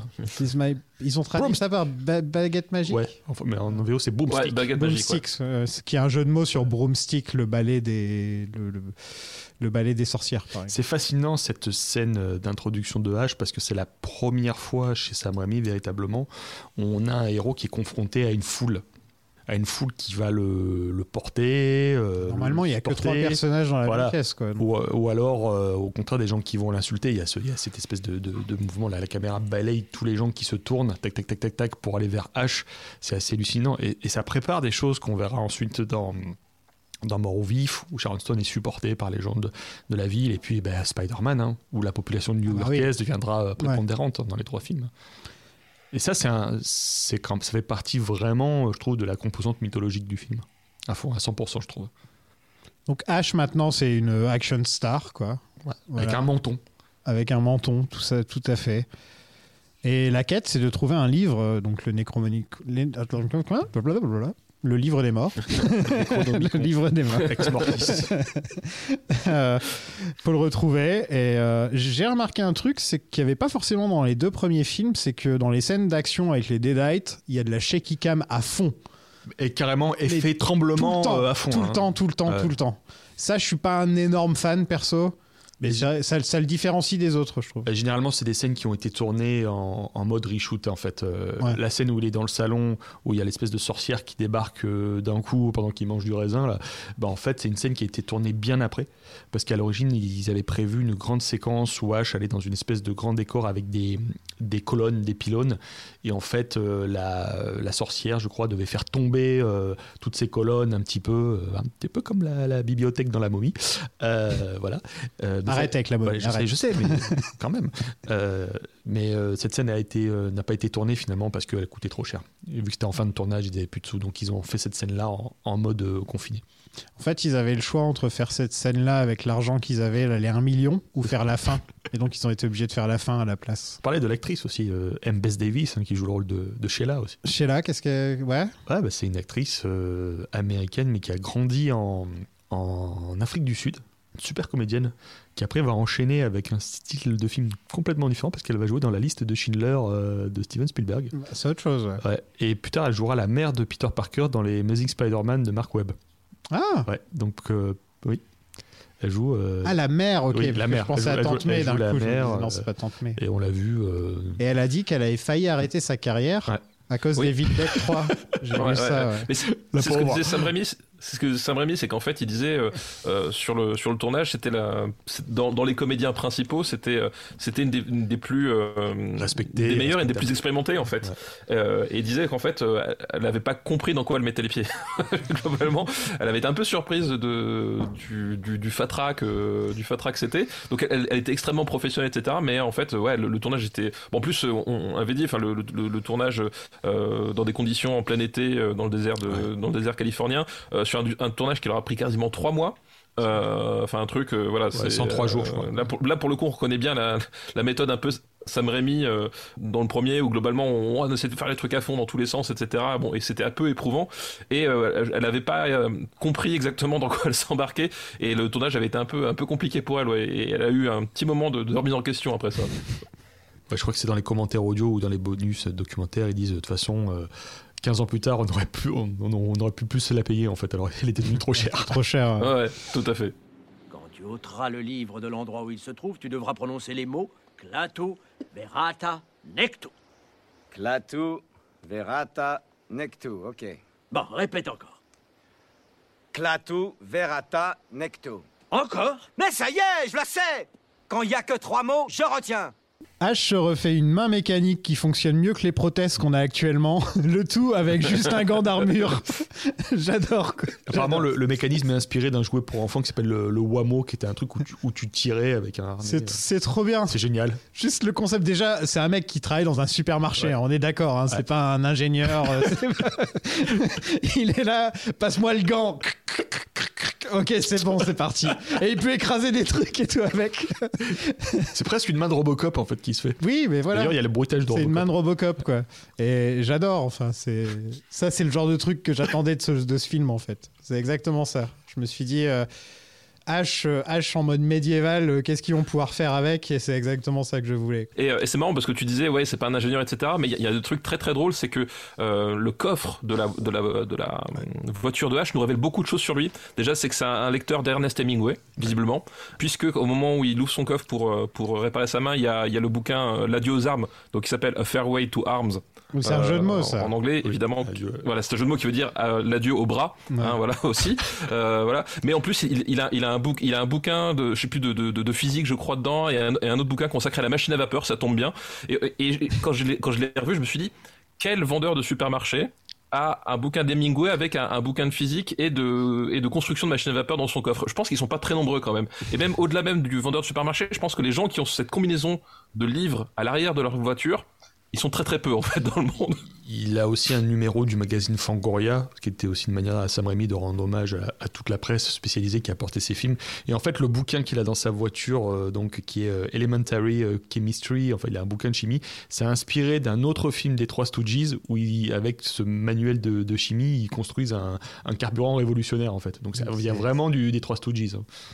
C'est génial, on dirait un petit, il y a un petit côté, euh, tu sais, les, les- les jeux vidéo point and click où tu récupères des objets et tu vas faire des trucs avec. Et là, tu ouvres un coffre et tu tombes sur ces trois objets. Tu vois, enfin, je trouve qu'il y a un côté. euh, vrai, hein. Et après, euh, Sertan, voilà, essayer de faire un- une arme avec. Il y a- Il a en plus dans son livre de chimie, là. Il l'ouvre, il ouvre et dedans t'apprends à faire de la dynamite quoi. Enfin c'est un des premiers trucs que tu peux faire dans Un poudre à canon. un livre de lycéen quoi. C'est une sorte de livre de lycéen et il peut apprendre à faire de la poudre, de la poudre à canon dedans. C'est génial quoi. Et il a des, des munitions limitées, hein, parce qu'on le voit jamais recharger son, son, son fusil. Donc Ash est beaucoup plus grossier et désagréable qu'avant, hein, on peut le dire. Par exemple, Gimme Some Sugar Baby, enfin tu vois, il est très, euh, il, il est limite cringe et, et beauf quoi. Enfin, il, il est vraiment. euh, Force un petit Ah, il peu. est complètement Ouais. beauf. Ouais, c'est un, c'est Ouais, un gros beauf hein, beauf, dans ce film là. Ash, il avait un côté vachement héroïque dans, dans, le, pre- dans le 2. Dans le premier, c'est un mec normal. Mm. Oui, il se retrouve, ouais, voilà, ouais. il se retrouve dans Ouais, des, trucs, dans des Oui, drôles de c'est c'est situations. vraiment l'américain moyen. Ouais. Très très moyen. Et dans Même le, sous la moyenne peut-être. et peu. dans le 2, c'est un, c'est un héros. Mm. C'est le héros, quoi. Euh, Et ou encore un peu tourmenté. hein. toujours un peu tourmenté. Et là, dans le 3, j'ai- c'est vraiment devenu. euh, C'est toujours un héros, mais c'est devenu un héros, euh, un héros qu'en fait, t'as pas envie de connaître. Tu vois C'est Ah, il va nous sauver la vie. J'ai pas forcément envie de boire une bière avec lui après, quoi. C'est le cheesy hero, comme Le cheesy hero, voilà. Ah, il a deux doigts de se faire cancel hein, même euh, presque. bah. hein. C'est un peu dans ce genre de héros là quoi. Mr. Fancy Pants. Il se fait poursuivre dans les bois, et, euh, et là on retrouve l'effet des deux premiers films avec la caméra qui, euh, qui suit, bien sûr, et on ne sait pas ce qui suit. hein, de- on n'a toujours pas la réponse de qu'est-ce qui Non. suit H depuis tout ce temps. Et ça casse les J'espère arbres. qu'on n'aura jamais la réponse. Non, j'espère non plus, ouais, ce serait bizarre. En fait, c'est tu verrais. Ah non. Non, tu Ah vois non, la réponse, c'est Sam Raimi avec une caméra. sur un vélo. Sam Raimi sur un vélo avec une caméra. Mais ça casse les arbres cette fois. Il casse les arbres cette fois, fois. cette fois, les arbres Ouais. sont débités. Ouais. Ouais, il y a un peu plus de moyens. Ouais. Voilà. Bah, il faut. hein. Il y a Gulliver parce que voilà, il se retrouve avec des mini haches qui, qui l'attaquent euh, à coups de fourchette. Euh, Entre nous, Bruce Campbell s'éclate. hein. C'est important parce qu'ils surgissent du miroir.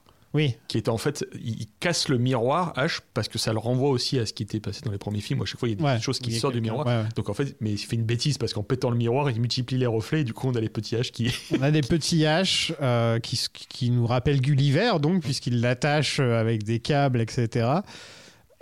Entre nous, c'est euh, c'est Bruce Campbell, on lui dit vas-y, éclate-toi et fais ce que tu veux euh, dans ces scènes. euh, Fais-en des tonnes si t'as envie.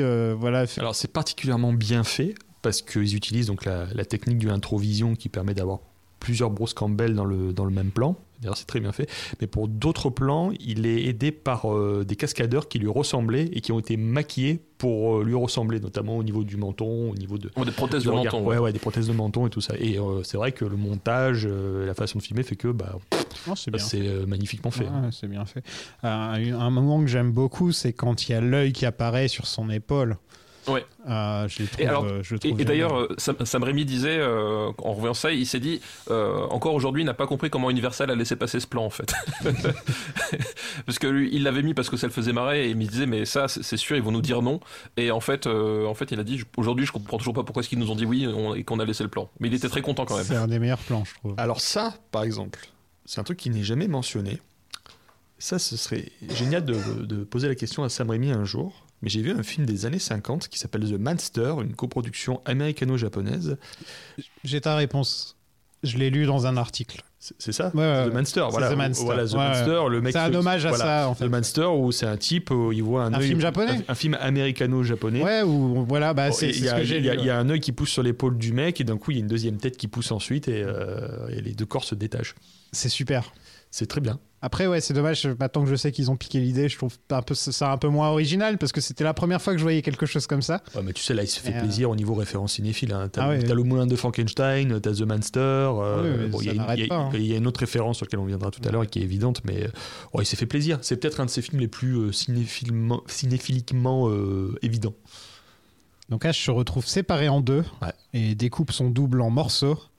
Hors champ Et après, son double revient et ça devient le méchant du film, qui est incarné encore une fois par, euh, par Bruce Campbell. hein, voilà. Ash se retrouve face à trois livres, dont un qu'il aspire et étire son visage comme s'il était dans, dans un Tex Avery, quoi. Enfin, c'est euh, Avec un long menton. le long Très manteau. long menton.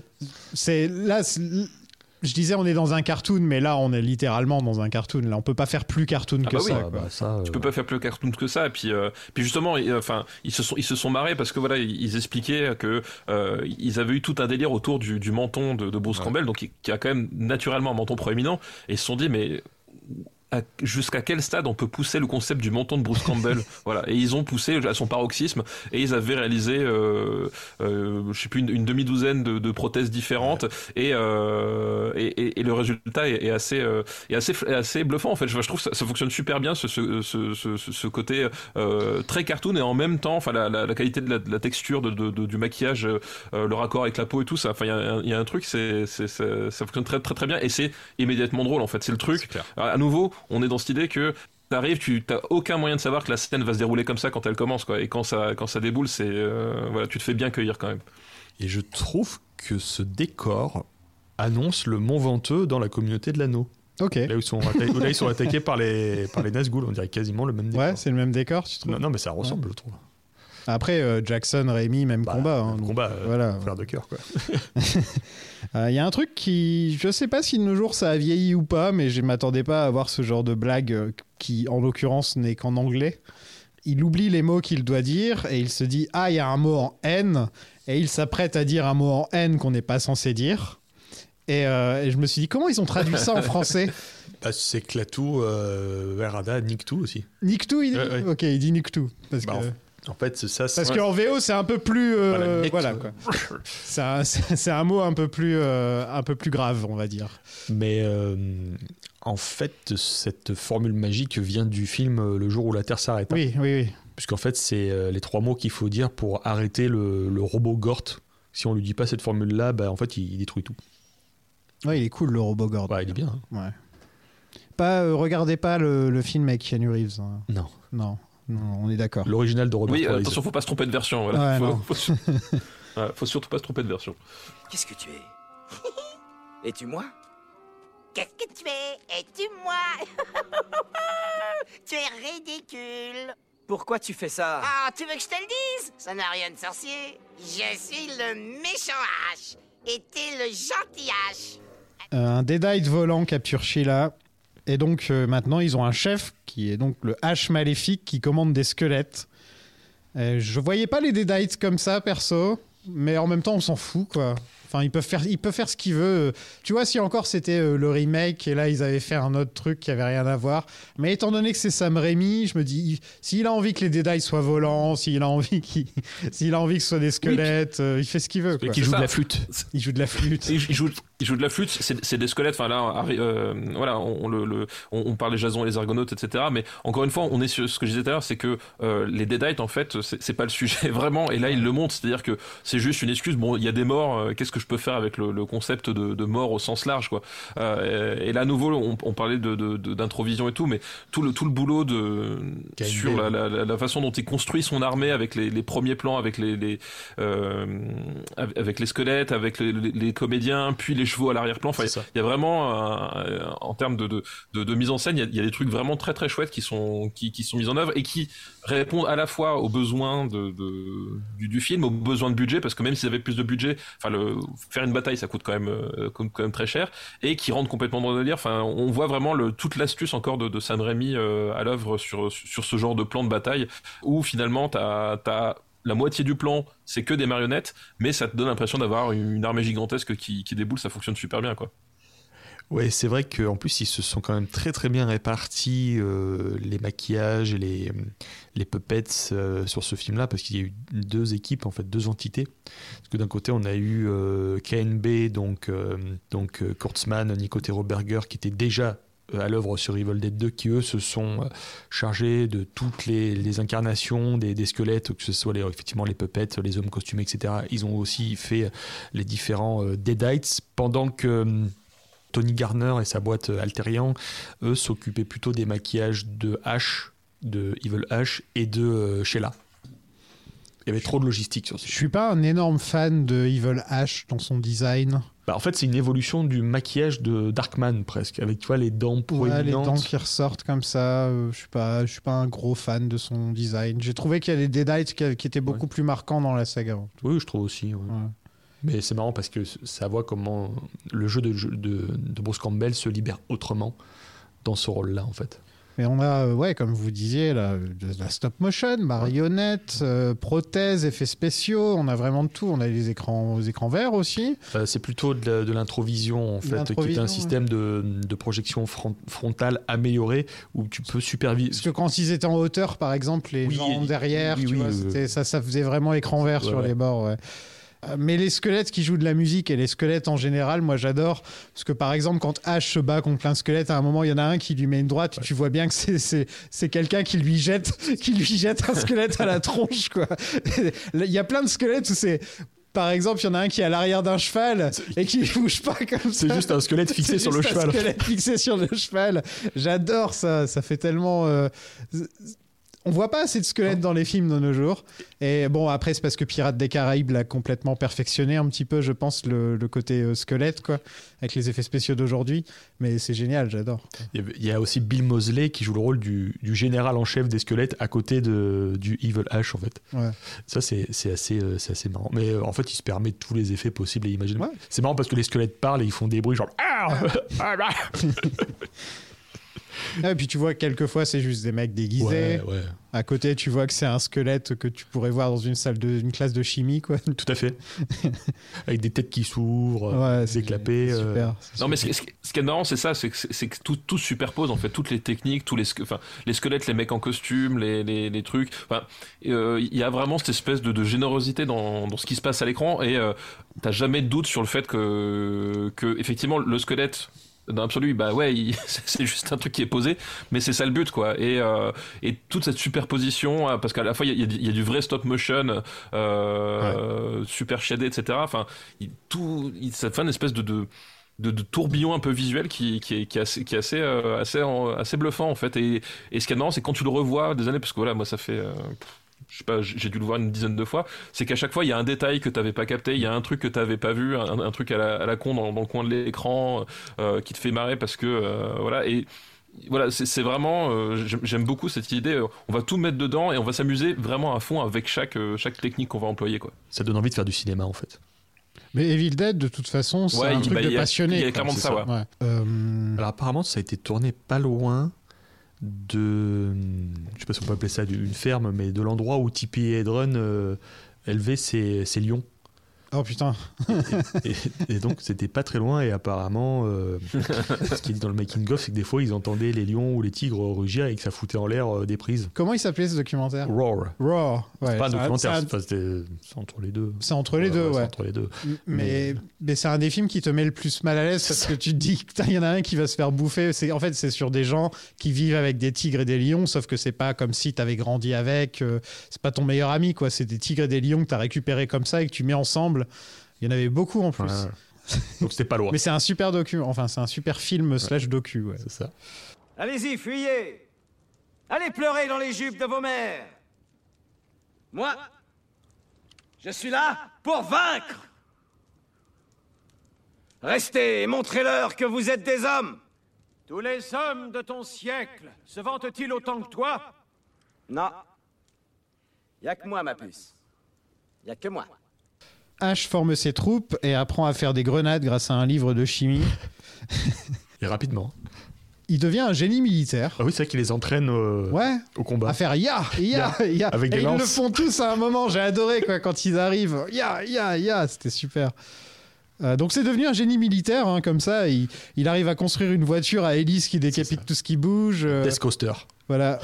On se demande où H Elle a est à ça, vapeur. quoi. Voilà, n'oublions pas. Ouais, elle est à vapeur, oui, parce que justement, il y a ce bouquin sur le, sur, ouais, sur le moteur à vapeur, en fait. Il y a, il y a- il y a une espèce de cheminée, en fait, euh, tout l'arrière, en fait, il y a, il y, a, il y, a, il y a un type avec une arbalète et il y a une cheminée avec, euh, avec d'où tu vois la, la, la vapeur. Et en fait, justement, tu as ce plan où tu vois le, le bouquin sur, le, le- en gros, le, le moteur à vapeur pour les nuls, quoi, tu vois. Mais, il a de la chance d'avoir un, chez Tellement con, j'adore. il a de la chance d'avoir un forgeron super sympa pour l'aider à faire toutes ces merveilles aussi. Ouais. On disait euh, avec Nico euh, pour le premier épisode que le premier Evil Dead c'était un peu un film de petit con. C'est-à-dire quand t'as 20 18-20 ans et tu dis ah je vais mettre un viol dans mon film et ce genre oui, de truc, ouais, tu vois, il y a un petit côté film de petit con. Et je trouve qu'il a encore ce côté euh, gamin, c'est encore un enfant en fait, t'as l'impression. C'est-à-dire ah j'aimerais bien que mon héros il ait un- une voiture avec des hélicoptères. Enfin t'as vraiment l'impression que c'est un gamin de 8 ans. Il a un côté très enfantin, je trouve Rémi. Et ce qui est marrant, c'est que les quelques plans dans Army of Darkness où on voit des poitrines dénudées, Rémi voulait pas faire ça en fait. C'est Robert Tappert qui voulait absolument mettre des poitrines. Il dit oh, on va mettre des poitrines. euh, Et lui, il euh, là, non, ça m'intéresse pas, quoi. C'est pas, c'est pas pour ça qu'il fait du cinéma. quoi. Voilà. Ouais. D'ailleurs, anecdote un peu sexiste, euh, Dino De Laurentiis ne voulait pas de M. Bess Davis dans, de M. Bess Davis dans le rôle de Sheila parce qu'il estimait qu'elle n'était pas assez euh, attirante ou qu'elle avait pas assez de poitrine. Mais de toute façon, Dino De Laurentiis, ça reste un Italien. Ouais, N'oublie pas. Il a toujours aimé euh, les femmes avec, euh, enfin, tout en cours Oui. en fait. Voilà. Après un duel d'épée, H catapulte et fait exploser son double. Donc oui, il sait aussi se battre à l'épée. hein, H, euh, il Ouais. sait, vraiment tout faire. Tout faire. C'est un héros de, de swashbuckler, hein, de film de cap et d'épée. Et c'est là qu'on a donc plusieurs fins. Mm. On a une fin où H est de retour au supermarché. Ouais. Euh, sauf qu'il a encore une fois, il s'est encore une fois raté dans les mots qu'il a, qu'il a dû dire. Ça, on le voit jamais en plus. Non, hein, c'est- on, on devine quoi. À partir du moment où on lui dit, hé H, surtout tu dis ces mots-là euh, et qui je le vois partir, je fais, il va pas s'en souvenir.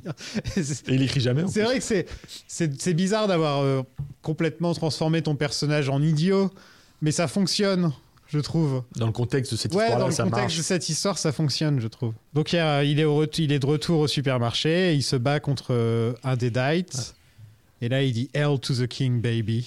Et il embrasse la jeune femme. Et il embrasse la jeune femme, et donc on a la, la- la- la bonne fin. Qui euh, m'a fait me rendre compte que beaucoup de phrases du film sont réutilisées dans le jeu vidéo Duke Nukem. Euh, mais faut genre beaucoup beaucoup de phrases et donc je suis allé faire une petite recherche et ils ont même la même affiche Ouais, quoi. c'est. Enfin, la même posture. euh, c'est exactement la même affiche Groovy. Groovy Hell to the King baby vous aimez bien Duke Nukem? J'adore. ça nous ça nous rajeunit pas tout ça hein. J'ai plutôt joué à celui sur Nintendo 64 qui était euh, plus édulcoré que la version PlayStation en fait. Duke Nukem, pour les gens qui connaissent pas, c'est bah, un mec comme Ash qui dit des catchphrases et qui tue des zombies. hein, des, des- Voilà, c'est un peu comme Doom en fait. quoi. Non, mais t'as pas vraiment joué à, à Duke Nukem 3D si t'as joué à la version de 64, excusez-moi. Ouais, je sais. les je vrais, ils, ils y jouaient sur PC, bon Bah ouais, ouais, je sais. Ah, les vrais, ils jouent sur PC. Bah ouais, ouais, ouais. Et surtout, ils jouent pas à Duke Nukem Forever, qui était horrible.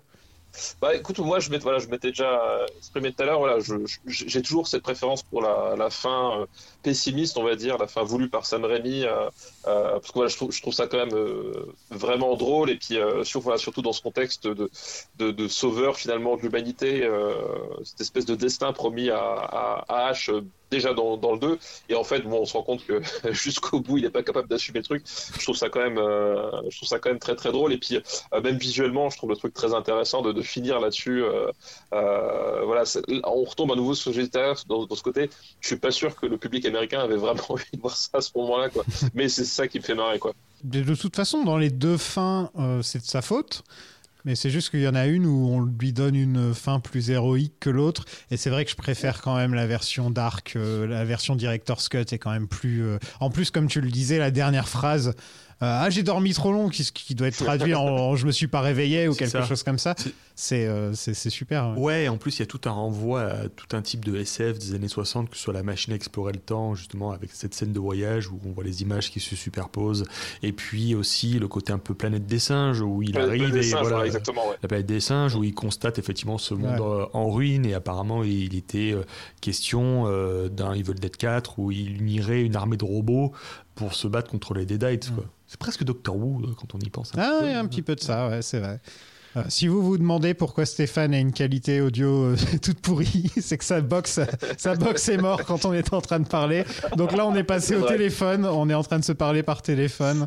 On est comme à la radio ici. Elle est possédée par le Necronomicon Box of the Dead. Box of the Dead, Euh, Box- exactement. Exactement, Box of the Dead. Autrefois, tu me trouvais séduisante. Hélas, t'es devenu très laide.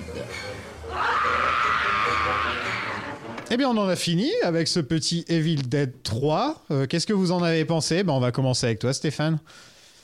Eh ben écoute, euh, voilà, moi Evil Dead 3, euh, c'est un film pour lequel j'ai beaucoup d'affection. Ça reste quand même mon, celui que j'aime le moins dans, dans les trois, parce que même si effectivement on, part sur sur un délire qui a rien à voir, voilà, je, je trouve ça moins de moins d'énergie, moins de peps que, quand même le, le- le- les formules du 1 et du 2. Et puis même moi, j'aime bien le, côté euh, le côté quand même hyper cradingue des, deux premiers films.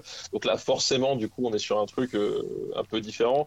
Euh, mais voilà, c'est un film pour lequel j'ai beaucoup d'affection et, qui arrive à trouver cet équilibre assez, assez intéressant entre c'est du divertissement pur où on se pose pas de questions et en même temps euh, et en même temps c'est euh, c'est pas c'est pas indigent. Enfin voilà il y a vraiment ce côté euh, c'est du bon vrai bon divertissement. Et j'ai malgré tous les tous les changements qu'on peut, trouver voilà le, au niveau du personnage euh, encore une fois au niveau du euh, gore qui, qui est plus du tout là euh, j'ai du mal à bouder mon plaisir devant ce, film qui, reste quand même euh, bien barré euh, assez inventif et surtout extrêmement drôle c'est un film qui me fait vraiment rire autant en, VO qu'en VF en fait.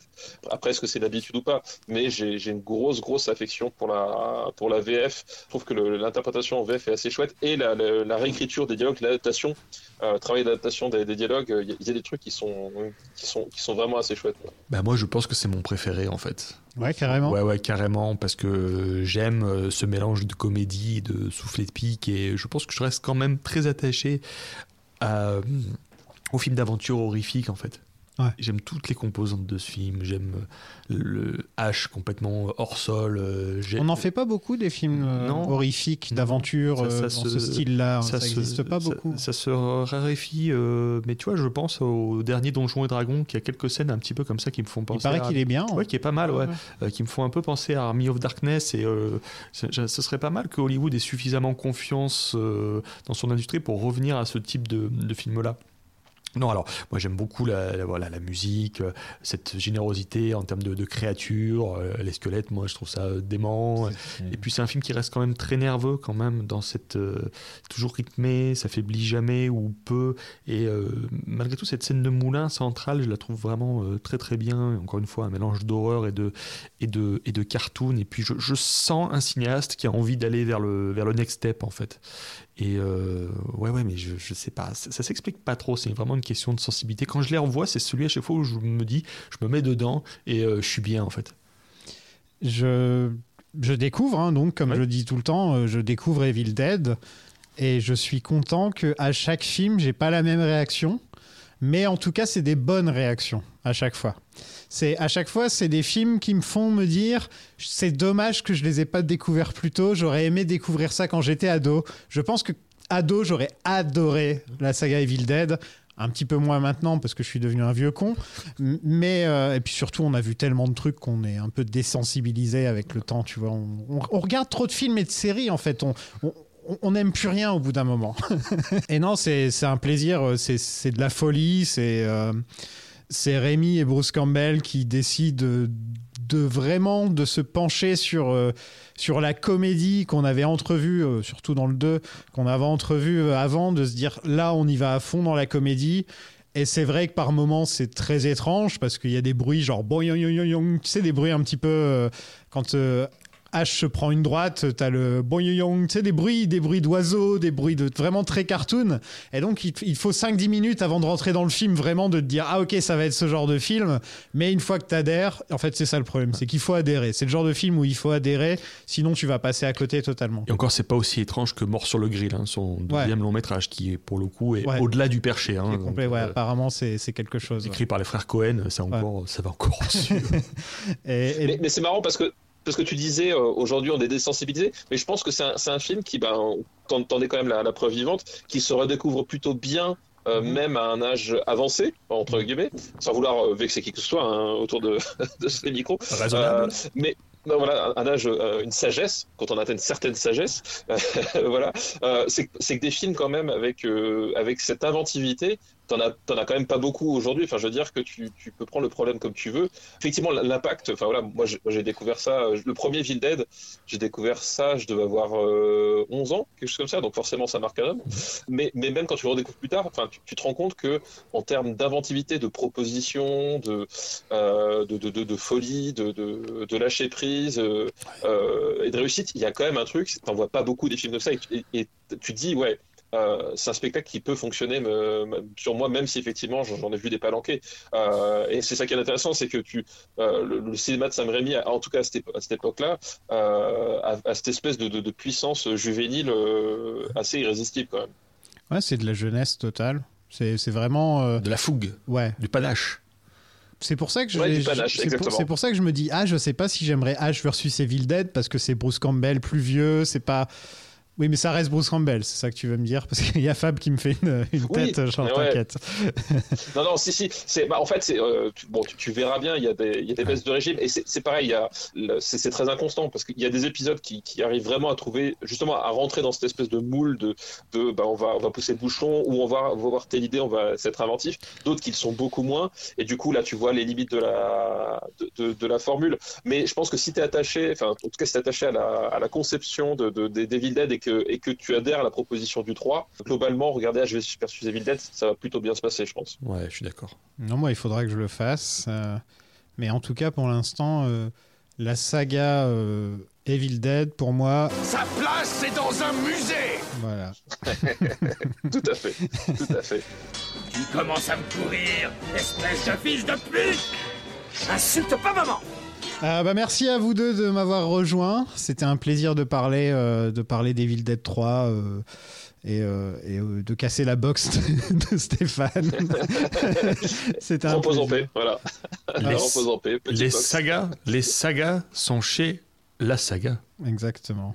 Et donc, euh, on peut vous retrouver où en ce moment? Alors moi, vous pouvez me retrouver euh, chez euh, Rokirama, toujours euh, très régulier chez Rokirama, chez Otomo, occasionnellement chez Mad Movies aussi. Et je prépare quelque chose sur Sam Raimi pour l'année prochaine, 2024. Mais on n'en parle pas. Mais quelque chose est en train de se mettre en place. Ouais. Voilà, Bon. teaser. Voilà, c'est dommage d'ailleurs que ce soit pas officiel. Ça aurait été un endroit parfait, un moment parfait. Mais bon, on attendra, c'est pas grave. Mais, euh, mais tu en as l'exclusivité par contre, la ai- primeur. Tu en as la primeur. Voilà. Vous l'aurez entendu ici pour la première fois. Et toi, Stéphane? Eh ben, euh, toujours dans, dans Super Ciné Battle, dans, dans After Eight. Les patrons, les boss. Oui. oui, ouais, les boss, ouais, si on veut. Bon, t'as, t'as vu le, le- le niveau de préparation, le mec qui vient avec une box à, à moitié pétée. et- Necronomy Bon, Box. ouais. Euh, voilà, puis aussi en librairie avec mon, bouquin sur the qui est sorti, qui est sorti euh, au mois de novembre, et puis, et puis voilà. Achetez-le. Euh, je crois que j'ai. Achetez-le. Achetez les livres de Stéphane. Oui, s'il vous plaît, ouais, j'ai un crédit immobilier à rembourser, ça m'arrangerait quand même de, de pouvoir le payer. Achetez sa maison. Financez sa maison. Achetez-lui une box surtout. Achetez-lui une box. C'est clair. Bon bah merci beaucoup messieurs.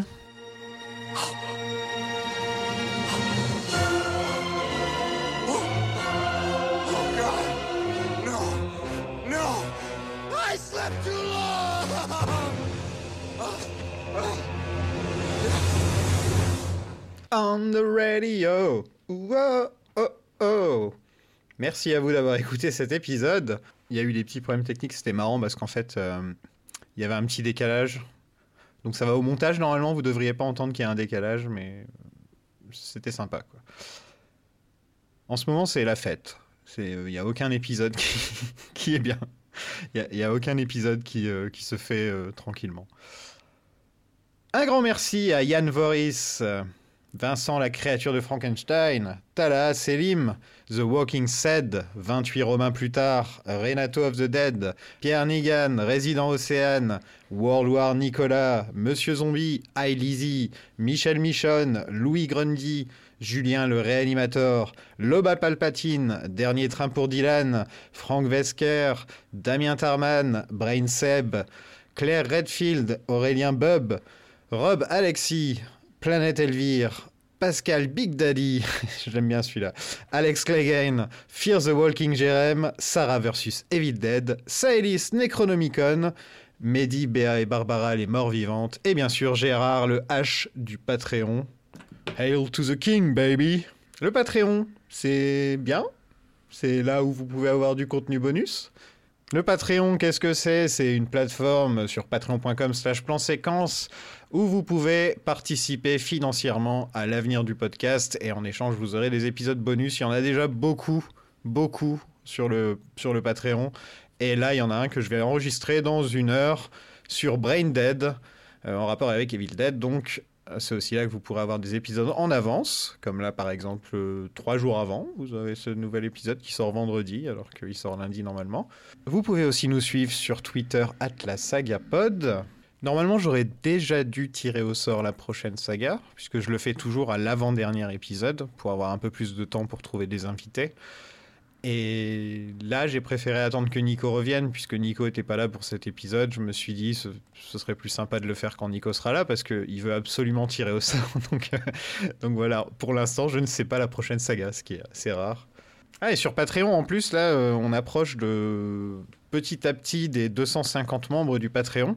Et quand il y aura 250 membres, on fera Harry Potter. Donc, euh, un épisode sur tous les films Harry Potter. Euh, ça fait 8 épisodes, 8 épisodes en tout. Et donc, on ferait un petit peu comme euh, pour Le Seigneur des Anneaux, avec des gens qui ont lu les livres, des gens qui, ont- qui sont fans des films et qui s'y connaissent bien euh, par rapport au behind the scene, etc. Euh, je pense que ça pourrait être des épisodes très sympas. En plus, moi, je connais pas forcément très bien Harry Potter, donc je serais un peu le, le noob, un peu comme pour Evil Dead. Même si, bon, j'ai vu les films, mais j'ai pas lu les livres, donc forcément, je, je m'y connais moins que, que la plupart des fans. Bon, il y a certains sujets qu'on pourra pas forcément aborder parce que c'est problématique en ce moment, Harry Potter. Mais ouais, j'aimerais bien que qu'on fasse ça là bientôt. Donc euh, ouais, rejoignez le Patreon comme ça. euh, déjà, euh, vous allez pouvoir reg- avoir plein, plein, plein d'épisodes en plus à écouter. Mais en plus, on se rapprochera petit à petit d'Harry Potter. Donc euh, ça pourrait être cool. Dans le prochain épisode, on parlera du remake d'Evil Dead. À la prochaine tout le monde. Salut.